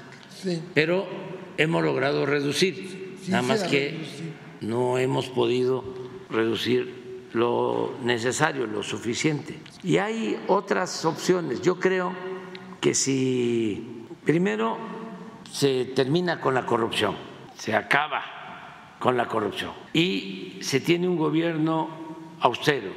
Ese es un primer paso importantísimo, importantísimo, porque cuando hablo de acabar con la corrupción es que no haya evasión fiscal, por ejemplo, porque antes no pagaban impuestos los de arriba, que todos paguen, que todos paguemos nuestros impuestos. Y la gente está ayudando y está creciendo la recaudación como nunca. Y no tomes muy en cuenta lo de los datos de la OCDE, porque esos organismos eh, están muy eh, a favor de las élites. Nosotros pertenecemos a la OCDE, al G20, al Fondo Monetario Internacional, pero pues no los tomamos muy en cuenta. Dan datos parciales. Totalmente, totalmente. A mí me gustaría que este, se mostrara, a ver, qué, qué país, a ver cuáles son los países que nos ganan en manejo de la economía actualmente. ¿Por qué no ponemos este, nuestras cifras económicas? Que Laura o Carlos te envíe todo nuestro resumen de manejo económico, a ver qué países están mejor que nosotros. No es para presumir, es porque eh, ya basta primero de que nos hacían sentir menos, eran mucho mejor en otros países. Siempre se ponía ese ejemplo. Pues no, aquí estamos hablando de los trabajadores, de los trabajadores más importantes del mundo, los más laboriosos del mundo, los mexicanos. Estamos hablando de las culturas. ¿En dónde? La historia de México, ¿dónde hay próceres tan notables como en México? ¿En qué países? Nuestros recursos naturales. ¿Qué acaso en todos los países hay petróleo? No, hay petróleo en 20 países de los 200 del mundo y afortunadamente nosotros tenemos. Ya les he comentado de la caricatura de Abel Quesada, famosa, nada más que yo la compongo, pero en general, de cuando Dios distribuyó los bienes en la tierra, iba con su ayudante en el cielo, iban pasando arriba de España y darles playa, pesca, pero no les des petróleo, no les des gas, y así en todos los países de Europa. Y luego entró a América y a Brasil selvas, aguas, pero no mucho petróleo. Guatemala, selvas, buenas tierras, agua, pero no le des petróleo. Y entra a México y le dice Dios a, a su ayudante, aquí, selva, tierras buenas para la producción agrícola, agua, playas, petróleo, gas, oro, plata. Señor, se le está pasando la mano, le está dando mucho. Sí, pero también déjales ahí, al, no voy a decir qué partido. Y ese se va a hacer cargo de que no les rinda nada. Pero hemos sido muy agraciados nosotros, eh, nos ha dado mucho la naturaleza, el creador, todo, cultura, un pueblo extraordinario, muchos recursos naturales. Y por eso vamos avanzando. Miren, miren los datos. Esto es para los eh, expertos en economía y también para todo el pueblo, para que no nos dejemos engañar. A ver, miren, puestos registrados en el IMSS de trabajadores, récord 22 millones 409 mil. Síguele, salario promedio de los que trabajan en el IMSS, promedio 16 mil 268 pesos mensuales, récord. Adelante, desempleo de los más bajos del mundo. Miren el desempleo en el mundo, en algunos países. Miren España, miren México, allá, rojo. O cualquier otro lugar, Francia o Canadá o Estados Unidos, que pertenecen a la OCDE. Adelante, miren el peso, lo que se ha apreciado, 15%. Miren los demás países, miren el euro, el dólar canadiense, Es la moneda que más se ha apreciado con relación al dólar. Adelante. Miren cómo era antes.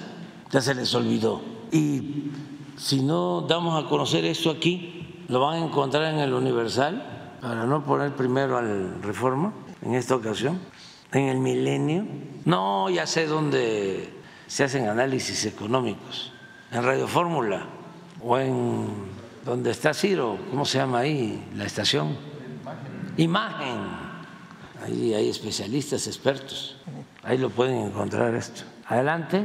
Remesas. Vamos a llegar a 63 mil millones de dólares este año. La verdad que se han portado nuestros paisanos mejor que siempre. Nos han ayudado muchísimo, mucho, mucho, mucho. Esta es la principal fuente de ingresos que tiene el país. Adelante. Miren, récord, inversión extranjera y va a crecer más. Y no están las barras con amarillo porque no significa que haya entrado dinero por la venta de alguna empresa. Esta barra de amarillo, esta es la venta de la cervecería Corona y por eso hubo un ingreso extraordinario.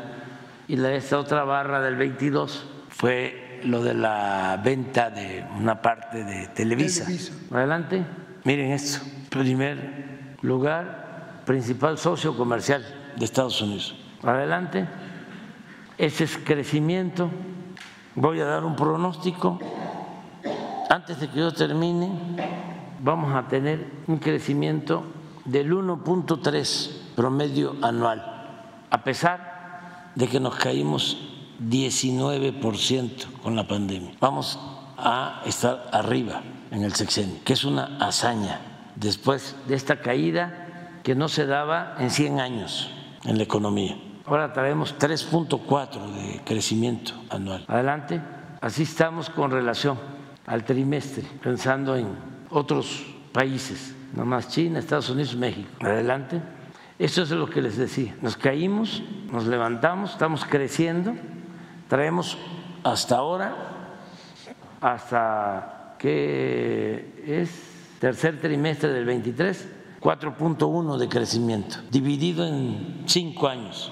Pero yo espero que eh, este año estemos en un punto promedio anual de crecimiento y que el año próximo cerremos con 1.3 de crecimiento, a pesar de esta caída. Eso no lo van a lograr en otros países, no lo están logrando.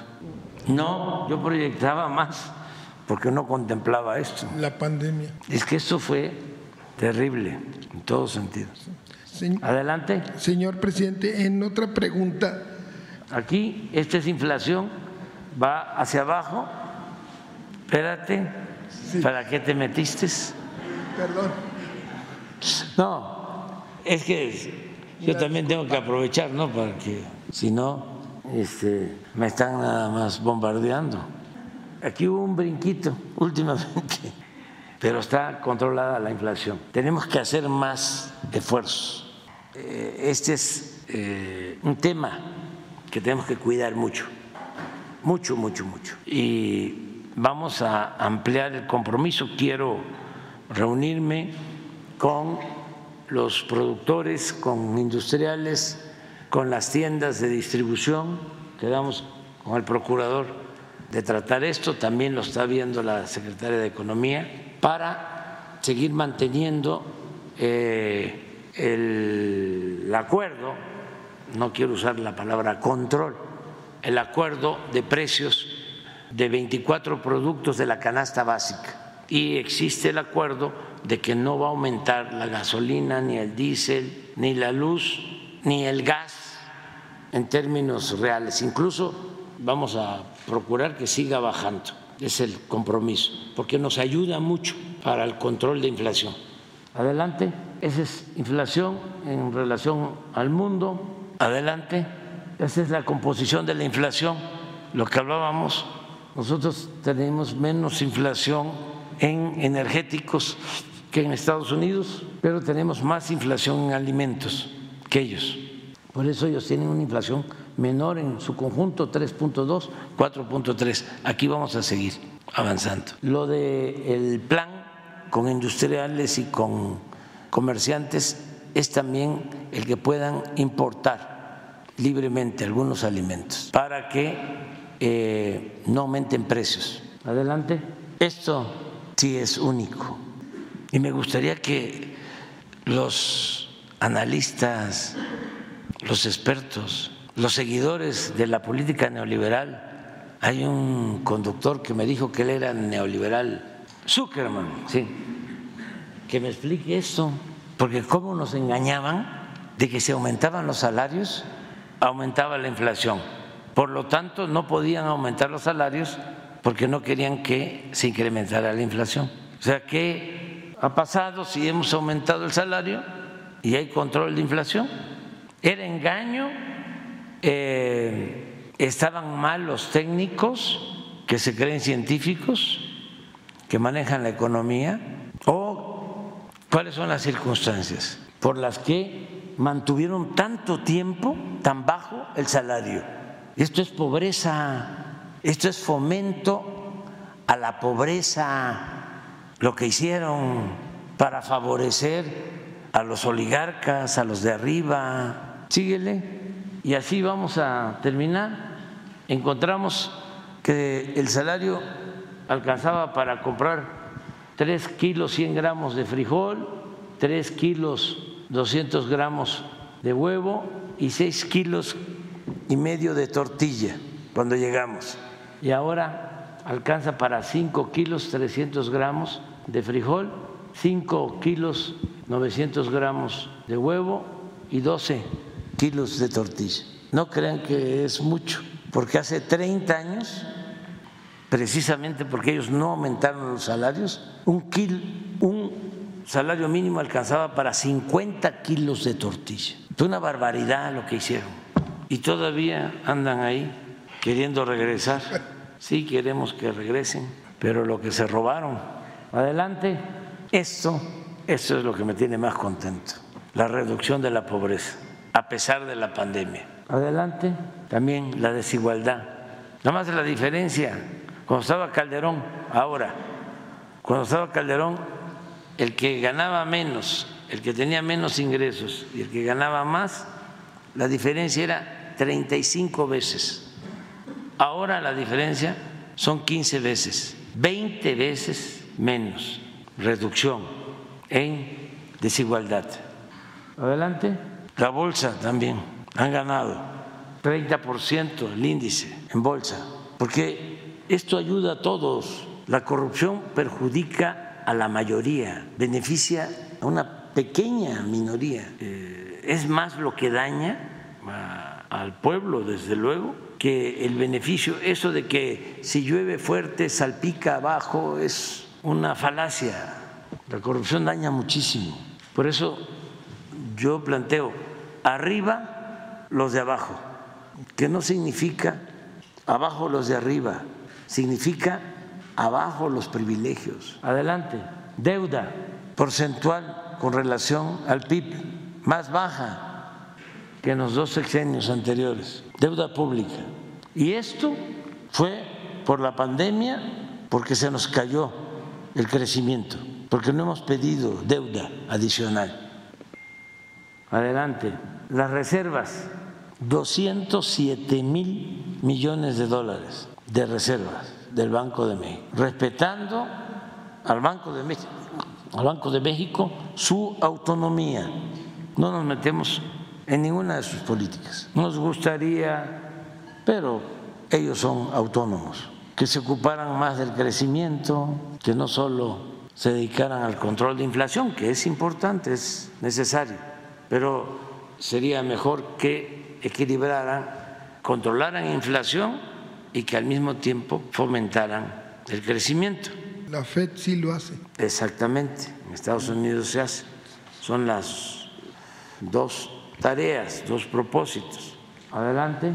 Ahora, ellos tienen altas tasas de interés, ¿por qué no nos afecta mucho a nosotros? Voy a decir algo. Porque nosotros no seguimos eh, las recomendaciones de los neoliberales. Le deseo que le vaya bien al pueblo de Argentina, pero quien llegó a la presidencia, una de las cosas que planteó es que no iba a haber inversión pública. Pero ese es el pensamiento neoliberal puro. No saben que con inversión pública, bueno, el tren, todos los miles de trabajadores, es inversión pública. ¿Por qué creció el sureste al doble que el norte en el primer semestre de este año? Por la inversión pública. Pero tiene otros secretos la inversión pública. Primero, reactiva la economía pronto, genera muchísimos empleos, se hacen las obras que se requieren. Pero además de eso, con la inversión pública pueden estar las tasas altas y se resiste. Si se depende únicamente de la inversión privada con tasas altas, no, no es lo mismo. Claro que está creciendo la inversión privada, y desde luego la inversión extranjera.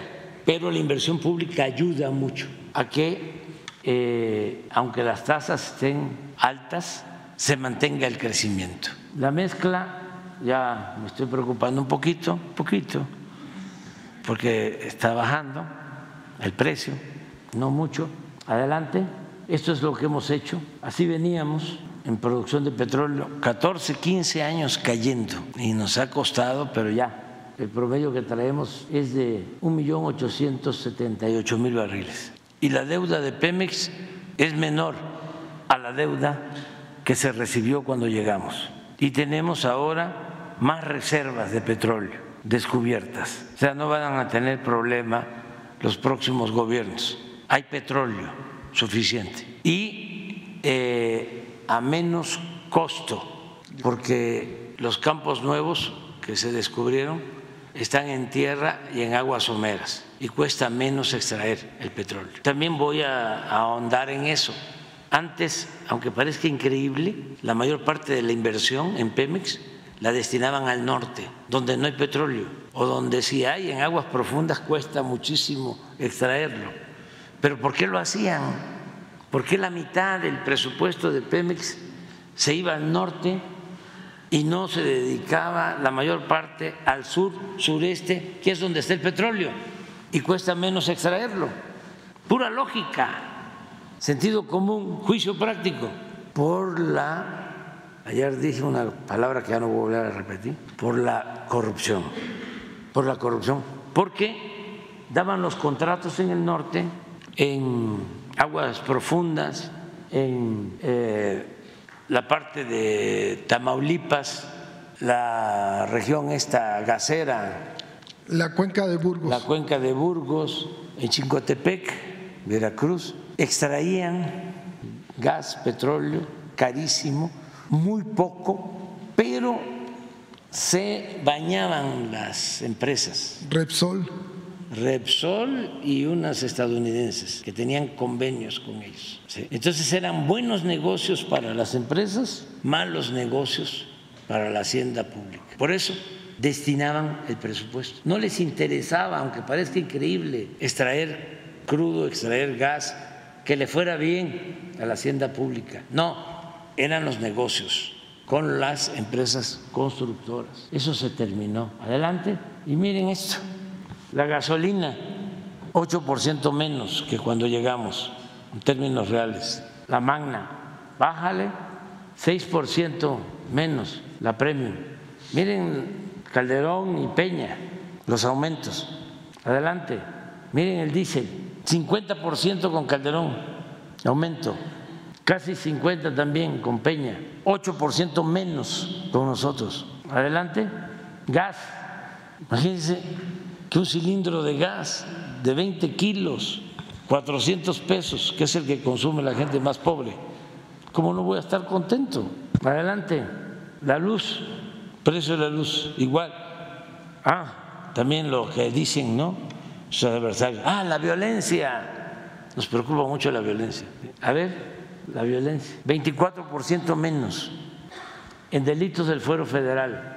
Adelante, 20% menos en homicidios, que no son tlacoyos ¿eh? ni tamalitos de chipilín. No, a lo mejor ahí en tu periódico sí maquillan y este, eh, nosotros no, en tu medio a lo mejor maquillan, aquí no. Pero los independientes son muy mentirosos. ¿eh? O sea, no, la mayoría. Se dicen independientes y si son independientes de la verdad, independientes del pueblo. Estoy en esa etapa. Ay, Jesús, por favor. No, pero está bien, hombre. Así es, así es.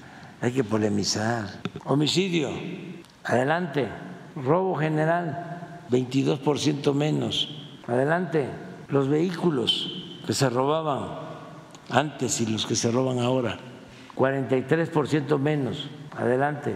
Secuestro, miren, casi 80% menos. ¿Cómo va a decir este Claudio X González? ¿Cómo se llama la señora que está ahora ahí donde estaba Claudio? María. Sí, Casar, ¿no? Sí. Casar. O la otra, la señora Moreira. Si ellos recibían financiamiento, ¿de quién creen? De García Luna. De García Luna. Este, y ahí andan todavía con lo mismo. Mm, Van a ser, este, señor, seguramente senadoras, diputadas de- del bloque conservador. Adelante, feminicidio. Este es un buen trabajo que ha hecho la secretaria de Seguridad Pública, Rosa Isela Rodríguez. Un buen trabajo. Adelante, ya se terminó. Ya, Señor ¿Para qué te metes? Sí.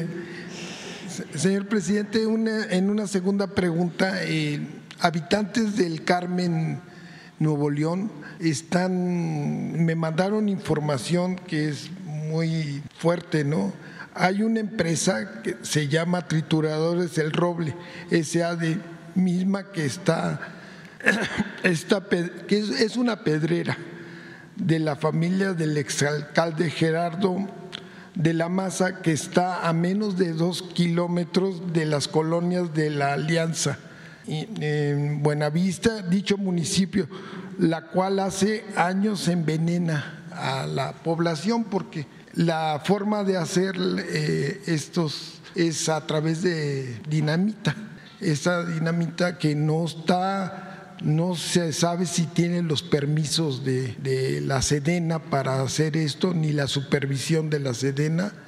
Este, todo este polvo afecta a, los pulmones y a los niños. Eh, pues se ha aumentado en esta población eh, los índices de cáncer, y de em, problemas pulmonares, este, luego en época de frío como ahorita, la inversión térmica se hace peor la, la situación.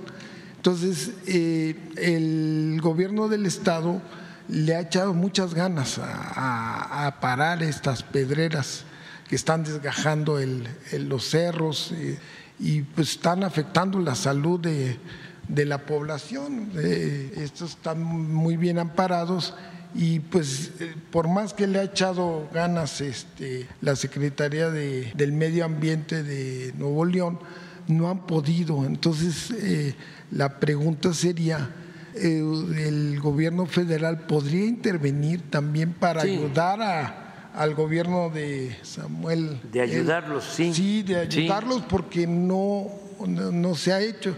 Inclusive el, pues el, el, el expresidente municipal que estuvo dos trienios es parte, de, es dueño de esta. ¿Qué municipio es? Eh, el Carmen, Nuevo León. Está pues ya la marcha urbana de Monterrey pues Sí. ha absorbido, entonces eh, se está desgajando todo este y no hay la supervisión de la Sedena, de me- eh, lo que dicen extrabajadores que no hay la supervisión y es peligroso estar Lo vamos a ver. Ya este, tomamos nota por lo que estás planteando. Sí, sí. Y ya nomás por último, este, ¿qué le parece que el- el- la Asociación Mexicana de Bancos va a hacer eh, la convención bancaria en Acapulco el próximo mes Lo veo de muy bien. Lo, lo veo muy bien. eh, yo eh, los felicito por esta decisión. Creo que todo esto ayuda mucho a la recuperación de Acapulco. Yo voy a estar allá con ellos. Estoy doblemente comprometido a estar con ellos en la inauguración y la verdad sí eh, celebro el que hayan tomado esta decisión. También decirle a la gente de Acapulco, de Coyuca, que ya comenzamos a entregar los apoyos para vivienda. Ya eh, se inició, se terminó la entrega de los apoyos para la limpieza y ya tengo el primer informe, a ver si lo puedes poner, de eh, entrega de la mitad para la reparación, construcción de las viviendas, que este, se les entregan a ellos esos recursos. También los empresarios nos están ayudando, empresarios de la construcción eh, están poniendo bodegas para distribuir materiales de construcción a precios bajos. De todas maneras, allá está la Procuraduría también, eh, protección al consumidor. Y esto es lo que me plantea Ariana de ayer por medio de la Presidenta. Me permite informarle para su superior conocimiento el avance de la entrega de apoyos a los afectados de Acapulco y Coyuca. El día domingo 9 de diciembre continúa la entrega de la primera parte del apoyo de reconstrucción de viviendas y locales. Hasta el momento, 61.194 personas recibieron sus recursos. Continuamos con los talleres de autoconstrucción que imparten los técnicos de la CONAVI, que también han venido de todo el país a apoyar en esta actividad y se entrega el manual de autoconstrucción. También se entrega a las personas afectadas el folleto que elaboró la Secretaría de Economía sobre los locales que venden materiales a precios justos. Esto es muy importante. Yo también aprovecho para darles un saludo a toda la gente de Acapulco, de Coyuca, eh, convocarlos, exhortarlos, llamarlos a que estos recursos los apliquen bien. Yo les tengo a ellos mucha confianza, como se la tengo al pueblo, y que compren sus materiales que contraten a los maestros albañiles, que si tienen familiares que saben de construcción, que les pidan que vayan a ayudarles, que lo más pronto posible se tengan ya las viviendas, porque esa es la primera parte. La segunda parte se va a iniciar a partir del día 20 de diciembre y se termina el 31 de diciembre. Pero sí pueden pasar ya el año nuevo en sus casas mejores, ya construidas, reconstruidas y eh, que tomen en cuenta que conforme vayan eh, concluyendo, les vamos a ir entregando un certificado que yo voy a firmar.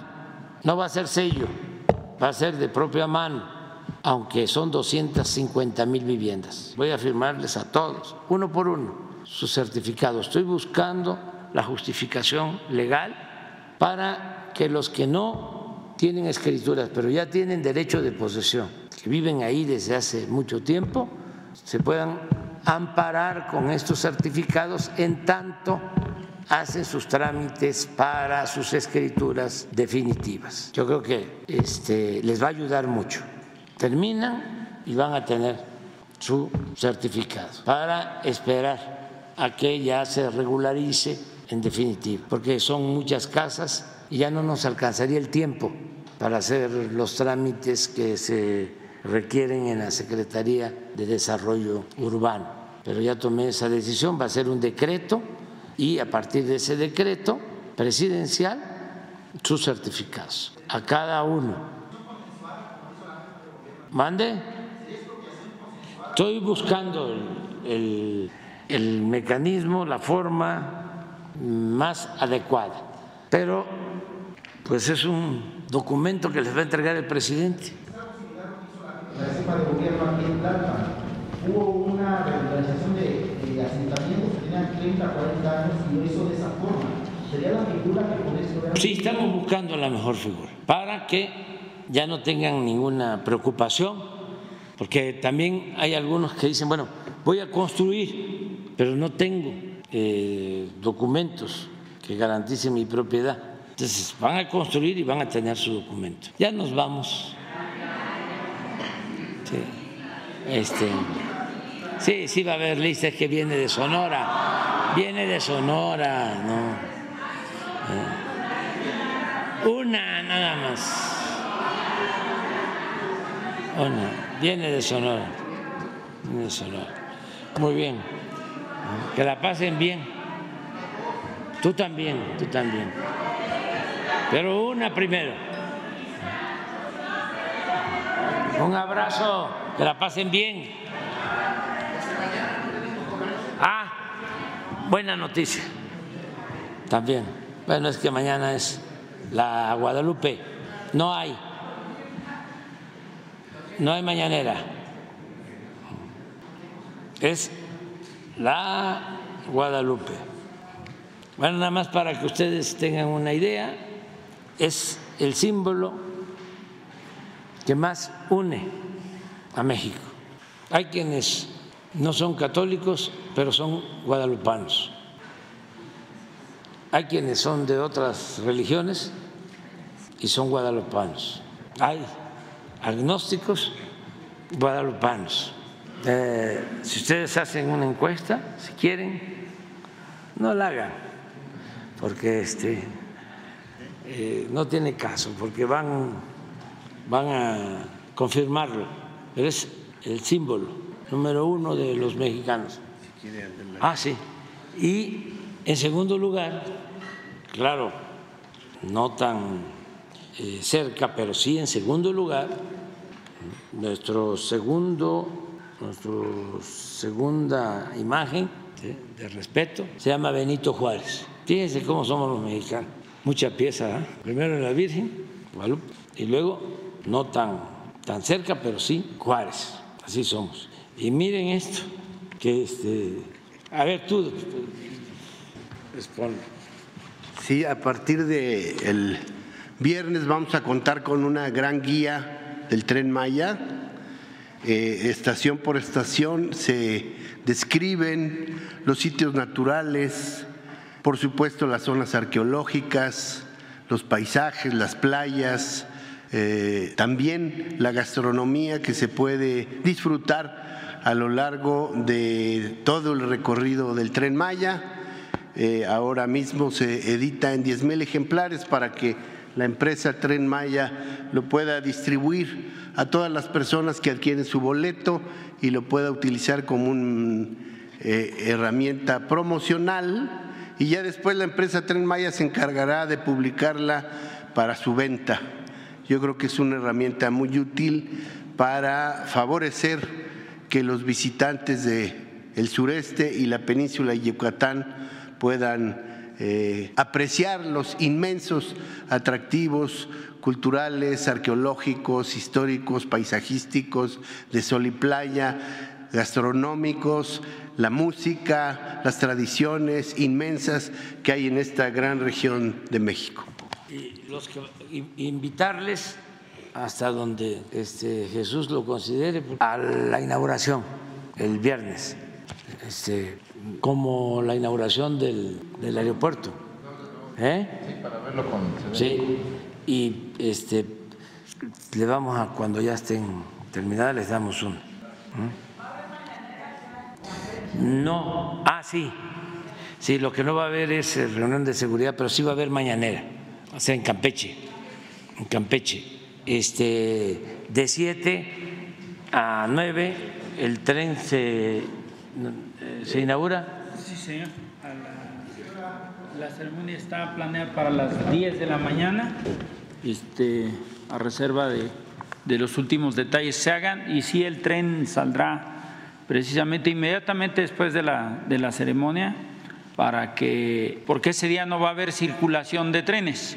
Como les había comentado, el día 15 está dedicado únicamente para la inauguración. Hacemos el recorrido a partir de San Francisco de Campeche, en Mérida tenemos una inauguración del IETRAM, que es un proyecto conectado con el tren Maya, y después el desplazamiento hasta Cancún. Ahí es donde terminaríamos el recorrido. El día 16 ya hacemos la, la apertura al servicio de transporte a todos, a, todas y a todos los pasajeros. Iniciará el primer tren a las 7 de la mañana y el segundo tren a las 11 de la mañana.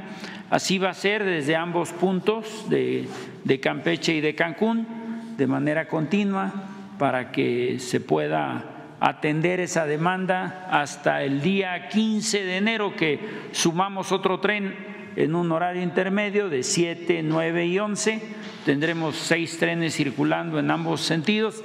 Recordemos que el 31 ya vamos a estar desde Palenque hasta Cancún.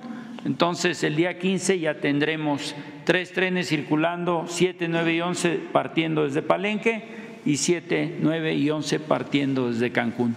Así estaremos hasta el 29 de febrero, el 28 de febrero, el 29 se hará la inauguración ya de todo el, el sistema de transporte ferroviario, que es, es una gran noticia. ¿sí? Es, es cuanto.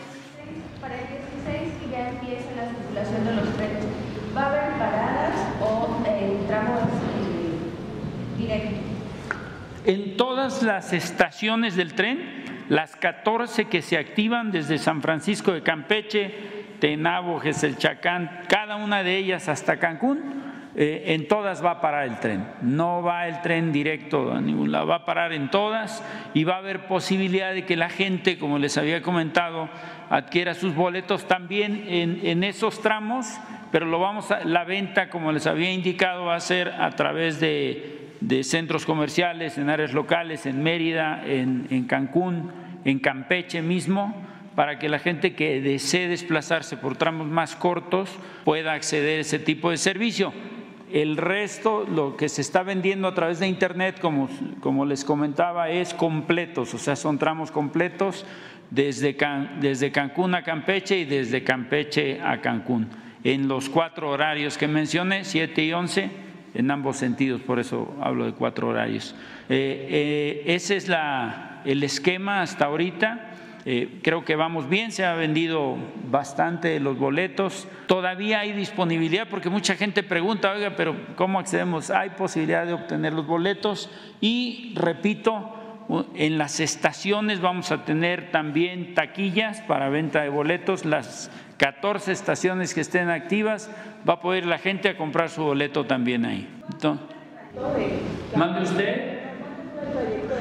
El trayecto, dependiendo del sentido, de Campeche a Cancún, hacen 5 horas con 28 minutos, es parándose con paradas en cada estación, como les mencionaba, de 2 a 5 minutos en cada estación, particularmente en, en todas se va a parar de esa manera, y de Cancún a Campeche hace un poco más, 5.50, porque hay una detención un poco más amplia en, en, en Valladolid y en Mérida pero son como de, ocho minutos cada una de ellas.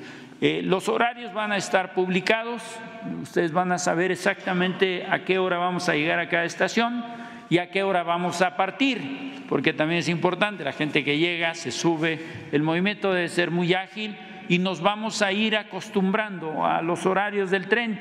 Y de hecho, la instrucción del señor presidente es precisamente que formemos ya una cultura, que la gente se vaya acostumbrando a qué hora pasa el tren y a qué hora puedo moverme y que podamos planear nuestros movimientos. Yo creo que es, es muy importante generar este tipo de, de, este tipo de información. ¿Mande usted? ¿Cuánto va a costar el boleto de Campeche a Cancún? De Campeche a Cancún hay dos tarifas. Ahorita de los boletos están vendiendo, como le dije, por internet la primera del boleto de turista es de 1.166 pesos y la segunda es de 1.862 en clase Premier. Son dos tarifas diferenciadas. Este, ahorita se han abierto boletos del 16 al 23 de diciembre nada más en internet. En el resto, en las taquillas, vamos a poder ampliar esta cobertura. Este, Tenía ahí una presentación también de esos temas. ¿Quiere que se lo pase muy rápido? ¿O? Sí. ¿Sí? Te lo paso a, a este Jesús. Ahí, se la mandé a ver si la pueden proyectar. Para que ustedes conozcan los horarios más a detalle de a qué hora llega el tren y a qué horas parte en cada uno de los tramos, desde Campeche a Cancún y desde Cancún a, a Campeche. Es, eso ahí. Están las dos rutas, la ruta 1 Campeche-Cancún, la ruta 2, los horarios como les había comentado, 7 y 11. Ahorita están abiertas las fechas del 16 al 23. Las tarifas que ustedes ven ahí son 28 viajes que están ofreciendo en esos días con esos costos. La comparación, como les había comentado el señor presidente, es más baja en el boleto de turista, eh, 1.216 pesos comparado con el ADO eh, si ustedes van en auto, por supuesto son 1900 porque la caseta pues es muy alta, ¿no? Eh, pero en Tren Maya es 1166 pesos. No, no, lleva mensaje, no lleva mensaje para nadie. En la siguiente lámina, ahí vemos los horarios. En la siguiente, por favor. Ahí ven ustedes la salida del tren desde Campeche a las 7 y a las 11 de la mañana. Arriba a las 7.27 a Tenabo y sale a las 7.25 y así en cada uno de los lugares llega y, guarda una diferencia de dos minutos.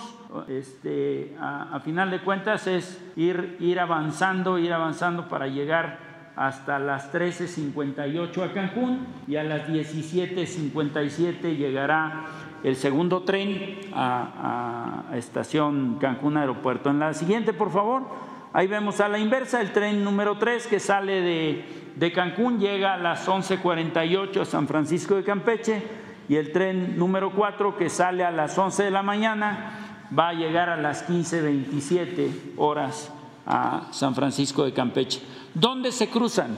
Bueno, los trenes se cruzan en Mérida, se cruzan exactamente en Valladolid, está marcado en amarillo, en Valladolid, en Mérida en Valladolid, en Mérida y en Tenabo. Son los tres cruces que vamos a tener a través de los andenes en estaciones. Está planeado de manera segura para que no haya incertidumbre, la gente piense que se van a encontrar los trenes.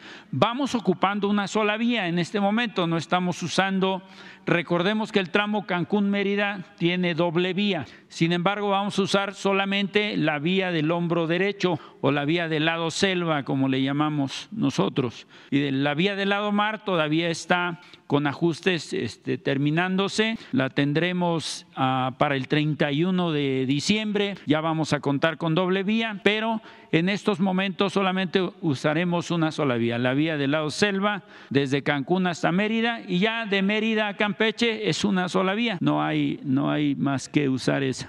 Sí, está considerado el horario, sale a las 7 de la mañana, hora de Cancún, y la el, el, cambio de horario eh, se hace precisamente en el cruce con Nuevo Scan. Exactamente, va a haber, ahí, ahí está considerado ese cruce. Por eso, si se fijan, a las 7:47 de Nuevo Scan, llega a las 7.34 a Valladolid porque ya es horario del, del centro del país y sale a las 7.32 y sale a las 7.34, está a la inversa. Entonces, sí es este, sí se considera el cambio de horario y perdón porque aquí Aquí se, se, equivocaron, es 7, llega a las 7.20, sale a las 7.22, 7.47, 7.49, llega a las 7.32 y sale a las 7.34, y así vamos, llega a las 7.56 y sale a las 7.58. Entonces, por eso es que ven que entre Nuevo Scam pareciera que llega menos minutos, ¿no? Lo que pasa es que ahí ya interviene el cambio de horario. Por eso es que en Valladolid aparece de esa manera y a la inversa también. Si ustedes se fijan, sale el tren a las 11.34 y llega prácticamente a las 11.47 a Nuevo Scan. O sea, obviamente la distancia no permitiría llegar, pero ya entra el cambio de horario y así nos vamos. Ya está, es, este, ah, perdón, es a la inversa, perdón, este es el de las 11. Pero en el caso, eh, si regresas a la anterior, a, la de Campeche, aquí vemos también el cambio de horario de Valladolid. Vean, sale, llega a las 15.31, sale a las 15.33 y llega a las 17.08 a Nuevo Scan. Es una hora más tarde, ¿sí? O sea, en, en el horario de aquí llegaría a las 16.08, llega a las 17.08 porque le aumentamos una hora y así nos vamos hasta llegar a las 17.57. Esa es la razón por la cual están, están considerados ya los horarios para, para ambos sentidos. No escuché. Servicio el 24, sí, sí, continuo. Vamos a dar servicio 24 y 25, excepto el 31, porque ese lo vamos a dedicar para el recorrido solamente del tren que va a bordo del señor presidente desde Cancún hasta Palenque. El 31 no, pero el día primero continuamos el servicio. Es decir, no, no vamos a parar, no vamos a tener días de asueto, el tren va a funcionar los 365 días del año. Gracias. Gracias. Bueno, muchas gracias.